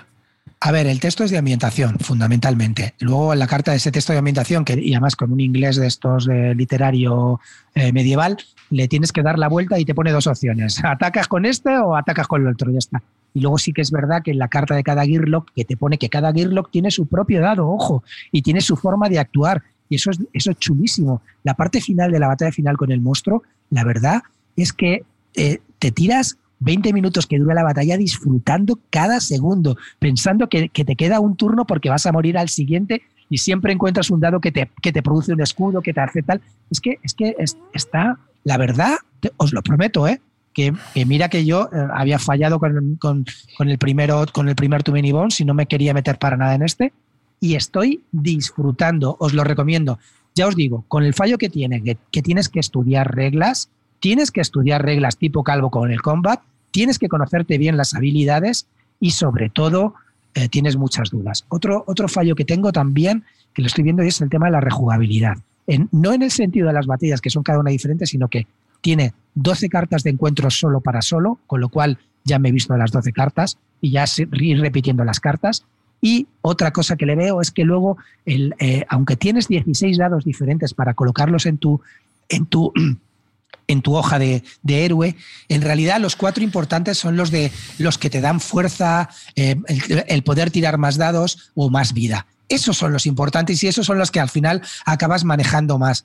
Entonces, a mí me fastidia que hayan eh, puesto esos dados eh, tan poderosos en detrimento de poder desarrollar por diferentes vías tu personaje. Porque en teoría está muy bien, porque cada personaje tiene como cuatro vías para desarrollarse. Por ejemplo, el que estoy jugando yo juega con un perro lobo y puedes una, desarrollar al lobo eh, que, juega contigo como aliado. Otra es convertirte en un asesino implacable pudiendo tirar- arrojar dados y veneno. Otra que es más, más de protección. Y otra que comba con el tema del asesino.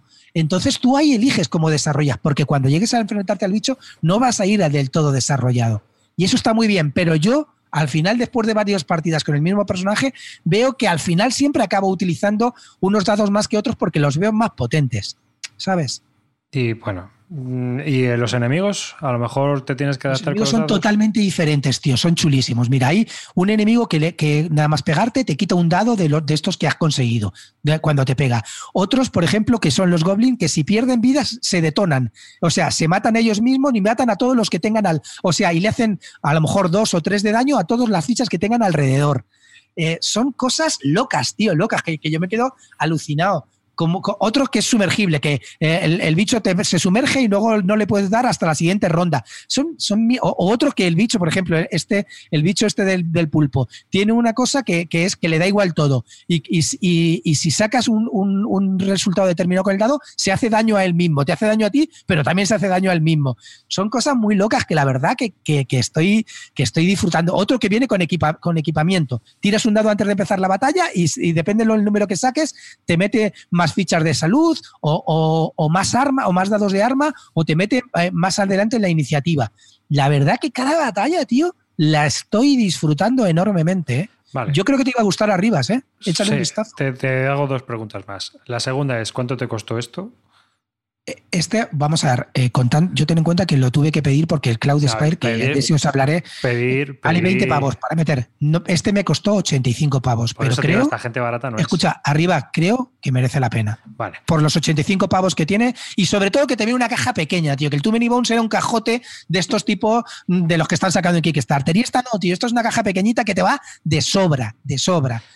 Cosas que, que- echaría de menos, ¿vale? Yo en este juego compraría, aparte del juego, compraría otro, otro, otro Gearlock.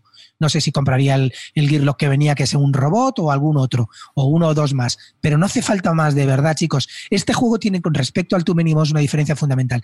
Y es que son las batallas, que hay dos tipos de batallas, las la batalla de la balsa y la batalla de, de la- tierra. Y eso no lo tiene el Too Many. La verdad que, que, no sé, que, que- que me encanta, tío. Me encanta. Y otra cosa, eh, ¿la próxima edición del Too Many Bones te la pillas? Eh, van, a, van a sacar, van a sacar, van a sacar un Kickstarter ahora en primavera Insertamos música de Clinteo. Y- Clinteo. y voy a estar dentro. Oye, de verdad, en serio. Ya, el- otro, otro problema que le veo para jugarlo con gente. El juego, una vez que tú lo controlas, es fácil de explicar y jugar. Pero el otra, la otra persona, hasta que se conozca su personaje, pues, estás un poco todo el rato tú, tú guiándolo, ¿no? O sea, que es fácil que se te pasen cosas, ese, ese efecto que odiamos Buah, nosotros. todo este- digamos, todo este tipo de "Ay, juegos". se me ha pasado, ay, se me ha pasado, ay, esto Sí, no lo he hecho. Uy, si te resulta que hace tres turnos Se que hace no con el esto. juego, se hace jugándolo arriba, no hay más. Ya, es lo que tiene. Los juegos, los juegos así tácticos, Jugar y en los jugar. que hay jugar. una batalla, se te pasan cosas, está claro. Mm. Sí, sí, no, contigo. Calvo, ¿querías comentar algo tú? Sí, sí. Bueno, eh, Desde hace 10 minutos. has, estado, has estado hablando 10 minutos sobre lo bueno que es este juego y, Y lo 20 malo, y lo de malo. los contras. Y lo- y 20 minutos sobre los contras. Entonces, a mí me queda muy clarito que eh, rechazar, por supuesto, ni de coña, no meterme ni con A un ver. palo y menos a 85 pavos más 20 de gasto Escucharme. entonces, juego del Ahora- ahora- escucharme- escucharme con- no, vas a volver a decir otra Sí. cosa mala que tienes. Ahora No. ya hablo yo, que ya me has aburrido. Entonces, veo que en la página web tienen un montón de expansiones, pero no sé si son compatibles con Undertow. Porque he oído que la del 40 días o no sé, 40 vidas o no sé qué, que es como Sí, un 40 días sin talador. y luego eh, y la de 40 la tiranía y la de la tiranía que hace una campaña eh, se pueden compa- eh, son compatibles con Undertow o solo son para el juego base A ver, vamos a ver, te digo una cosa. y eso teoría por una parte y luego la segunda parte de la pregunta es Undertow eh, ¿qué- tiene escenarios tiene o solamente tiene buddies sí, malos tiene, tiene una cosa. A ver, eh, yo cuando hablo de una reseña, a mí me gusta porque este juego me ha encantado y lo recomiendo fervientemente. Pero sabéis que a mí me gusta comentar cosas que pueden ser que echen para atrás a la gente y prefiero advertirlas desde el principio. No, está guay. Yo, que, o sea, yo eso. desde el sí no, principio no seas digo pesa no te repitas más es muy recomendable, y, pero tiene muchos fallos. Eh, Calvo, te va a encantar en solitario, te lo digo, una vez que superes el problema. Así es que deberías comprártelo. Y luego, Vale, vale. lo que me has comentado tiene otra cosa muy chula, y es que este, a diferencia del Too Many Bones, tiene una, una campaña que enlazas tres tiranos seguidos. Y con cada tirano que superes te va dando unas recompensas que te hacen más tocho. Con lo cual es mucho más divertido. Con lo que me has comentado si es compatible, sí, es compatible en teoría. En teoría. ¿Por qué? Porque muchos de los eventos de los 40 días en Deoleor y todo eso solamente se refieren a las batallas de tierra. Y, el, y este, este juego tiene batallas de mar. Y en, en el de Alor no sale ese tipo de cosas. Ah, Entonces yo no lo mezclaría. ¿Vale? O sea, son No parcialmente utilizables, pero están más Sí, enfocados al Too en teoría lo puedes hacer, pero claro es que te pierdes la, el tema del mar, lo pierdes. Y el tema del mar es muy chulo, muy, muy chulo. Me encanta que haya mucho más encuentros en mar que en tierra.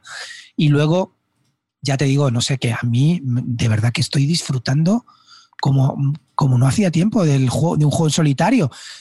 Es verdad que me ha costado, ¿eh? me ha costado prepararme, pero en dos, en dos horas te has terminado la partida. Y en dos horas, sí, de verdad. Es que, por ejemplo, hoy, hoy me la he jugado esta, esta tarde y he empezado a las cinco y media, y la- no, a las seis, y he terminado a, la- a, las ocho, y- a las ocho y cuarto, por ahí. No me ha durado más. Y es que se, se monta en un plis plas, tío. Es que es súper rápido de montar, ¿eh? Muy- no sé. Yo, de verdad, lo que sí que es verdad que para mí esto es un juego para uno o dos personas. No es para más gente. A mí no me gustaría jugarlo a cuatro. Creo que a cuatro sería demasiado fácil. Un par de horas la partida, dices, Clint. Un Sí, par de horitas. sí, sí. A- a mí el una vez que lo controles, ¿eh? gente- Un par de horas una vez que lo controles, ojo. Ya, ya miré el primero, el Oplomacus este que sacaron, pero me parecen todos No, eso es una mierda. carísimos, es- ese carísimos, sí que es malo. carísimos, pero da igual, no sé, a mí me parecen demasiado caros. Oye, chicos, de verdad que os digo que Calvo ha pagado 120 por un vez. juego de counter de, por counter de puta mierda. Yo Pero no. este- estos componentes. Bueno, Calvo, ¿tú qué me puedes decir de los componentes de Cloud Spire? ¿No te dejaron alucinado? Y Hostia, tío, no me ¿Y jodas que no hay color. Que no hay color. Que si estuviera jugando al Too Many Bones Undertow, eh, en vez de al Combat, ya te llevaría cinco partidas. No, a ver, te voy a explicar mi pega, no quería decirlo, pero a ver, el problema que tiene el Too Many Bones, al igual que este, es que cada personaje, cada Gearlock que tienes que utilizar, tienes que dejar de jugar a otros juegos para solo jugar a este, porque necesitas jugar solo con ese personaje durante muchas veces para en- entender cómo son todas las habilidades de todos los dados. Y eso requiere muchas partidas, y eso es un coñazo. Calvo, Calvo, requiere Y, que te lo estudies un poco antes de empezar la partida. Yo ya me sé mi personaje, es la segunda partida que he jugado solo y te aseguro que me sé perfectamente cada uno de los 16 Y- dados que tiene. Y rejugar. No me- lo que no pasa me lo es que creo. como a Calvo no le gusta rejugar, pues es, mira, me voy a meter sin tener ni idea de los juegos, tío. Pero el problema es que a Calvo lo que no le gusta es rejugar. Entonces, ¿Cuántas partidas te crees que lleva el Cloud Spire? Siete al primer escenario. Siete. ¿Eso no es rejugar? No, en serio, ¿eso no es rejugar? No, Sí, sí. Javi, Javi, que me parece No, muy dime, bien. ¿eso es rejugar o no es Que Me rejugar? parece muy bien. Ca- Calvo, pero podría jugar a, rejugar al segundo escenario. sí o no. Aunque Eso no te es- hayas pasado el primero, podría jugar el segundo, no pasa nada, ¿eh? Una- Una pregunta. Dep- de- depende de si ha hecho las siete veces lo mismo. Si ha hecho las siete veces lo mismo, igual no Ha hecho las siete Joder. veces exactamente igual. Yo le dije la estrategia y no me ha hecho ni puto caso. Que no lo he vuelto a jugar. Pero no te enfades, y es verdad, no pasa nada. Bueno, y aunque pase, ¿qué más da? Esto es lo que hay. No, bueno, yo qué sé, chicos, yo os, os dejo ahí una cosa que es un juego que, la- que tampoco es que se hable mucho en BGG y que tal, no sé qué, pero la verdad que... que Que está bien, ¿no? Pero esto es complicado de conseguir, ¿no? Eh, O esto se No, no, no. se- Solamente, no, solamente se puede comprar a través de su página web, lo han hecho así, y tienen una tarifa plana para gastos de envío, que es como si fuera un Kickstarter, 20 pavos. Ojo que también van a sacar un Kickstarter ahora en, primavera, y a lo mejor os interesa, si estáis interesados en el Too Many Bones, porque luego siempre sacan bundles mucho más baratos, y con lo que saquen nuevo, pues a lo mejor os interesa meteros ahí, echarle un vistazo. O sea, lo que van a sacar nuevo es una expansión para el Too Many Bones, el básico, no el Undertow. Que ya lo he mirado yo. Para el básico, vaya hombre, tío. es que lo Ya, Pero es segunda pues, edición, a la ¿no? página web para, para Pero mirar, tú, tú tenías dicho- tu Menibon segunda edición o primera edición. ¿Quién yo? Primera edición, el Kickstarter, lo que salió. Pero ya, está la segunda, me parece. Que han Sí, cambiado sí. las reglas y todo. Claro, es que, es que, es que el primera Calvo y yo lo Calvo y yo lo estuvimos viviendo los dos a la vez que nos escribíamos y eso era, era infernal, era infernal de verdad, ¿eh? No había ni Dios. Buah, Madre mía, madre mía. qué infierno. Pues nada. Yo os iba a comentar, bueno, lo voy a comentar rápidamente, que son casi las 12, ¿eh, chicos? Oye, una cosa, ¿y si quedamos el jueves? Y hablamos los demás, como no tenemos otra cosa que hacer. También, ¿verdad? Sí, podemos dejarlo aquí y hablamos otro día, si os apetece. Pero no dejarlo hasta el lunes. No, no, no. Vale. Jueves, Vale, Vale. por ejemplo. vale. Perfecto. ¿Qué, os parece? Me parece Si no, tenemos, si no tenemos mucho más que hacer que estar recluidos en casa, o sea que Sí, jugar. Pues nada, hasta aquí este 160 de Bislúdica. Un saludo de quien te habla, David Arribas. Eh, gracias por estar ahí. Gracias a todos los que habéis estado en el chat en directo, dando cera y estopa. Y por vuestros comentarios, que también nos ayudan a dar otro punto de vista. Y también muchas gracias a todos los que nos estáis oyendo. Y cuidaos, que son tiempos duros. Yo que estoy en, un- en uno de los esto es bastante, bastante duro. Así que espero veros el jueves o que nos escuchéis. Eh, venga, amarillo. Bueno, chavales, lo mismo, suscribo aquí lo que dice arriba. Muchas gracias por estar ahí. Esperamos haber hecho un poco más leve la reclusión, porque esto está empezando. Así que venga, ánimo y a partir lo solitario. Venga, Carte. Pues nada, mozuelos, muchísimas gracias por, por estado ahí en el, en el chat y escuchar el programa. Eh, suscribo lo que han dicho los, los compis, mucho ánimo, mucha paciencia. Aquí queda todavía mucho, mucha tela que cortar y bueno, por lo menos esperamos haber puesto nuestro granito de arena para haberos hecho mm, pues un poquito más amena la, la espera. Y sobre todo, ya sé que esto está ya muy manido, pero bueno, agradecer a toda la gente, especialmente sanitarios y, y otras personas que nos, nos ayudan a- con este tema. Clinito. eh, Dankeschön familia, nos vemos el jueves y espero que, que seamos igual la misma gente conectada que, que esta vez. Un abrazo para todos. Pasamos Cal- lista. Y Calvo. Bueno, muchas gracias a todos por estar ahí, por escucharnos, por vernos, por oírnos, por todo eso. Y nada, en breve estaremos con vosotros otra vez y hablando de más juegos que hoy. Gracias, chao. Ya.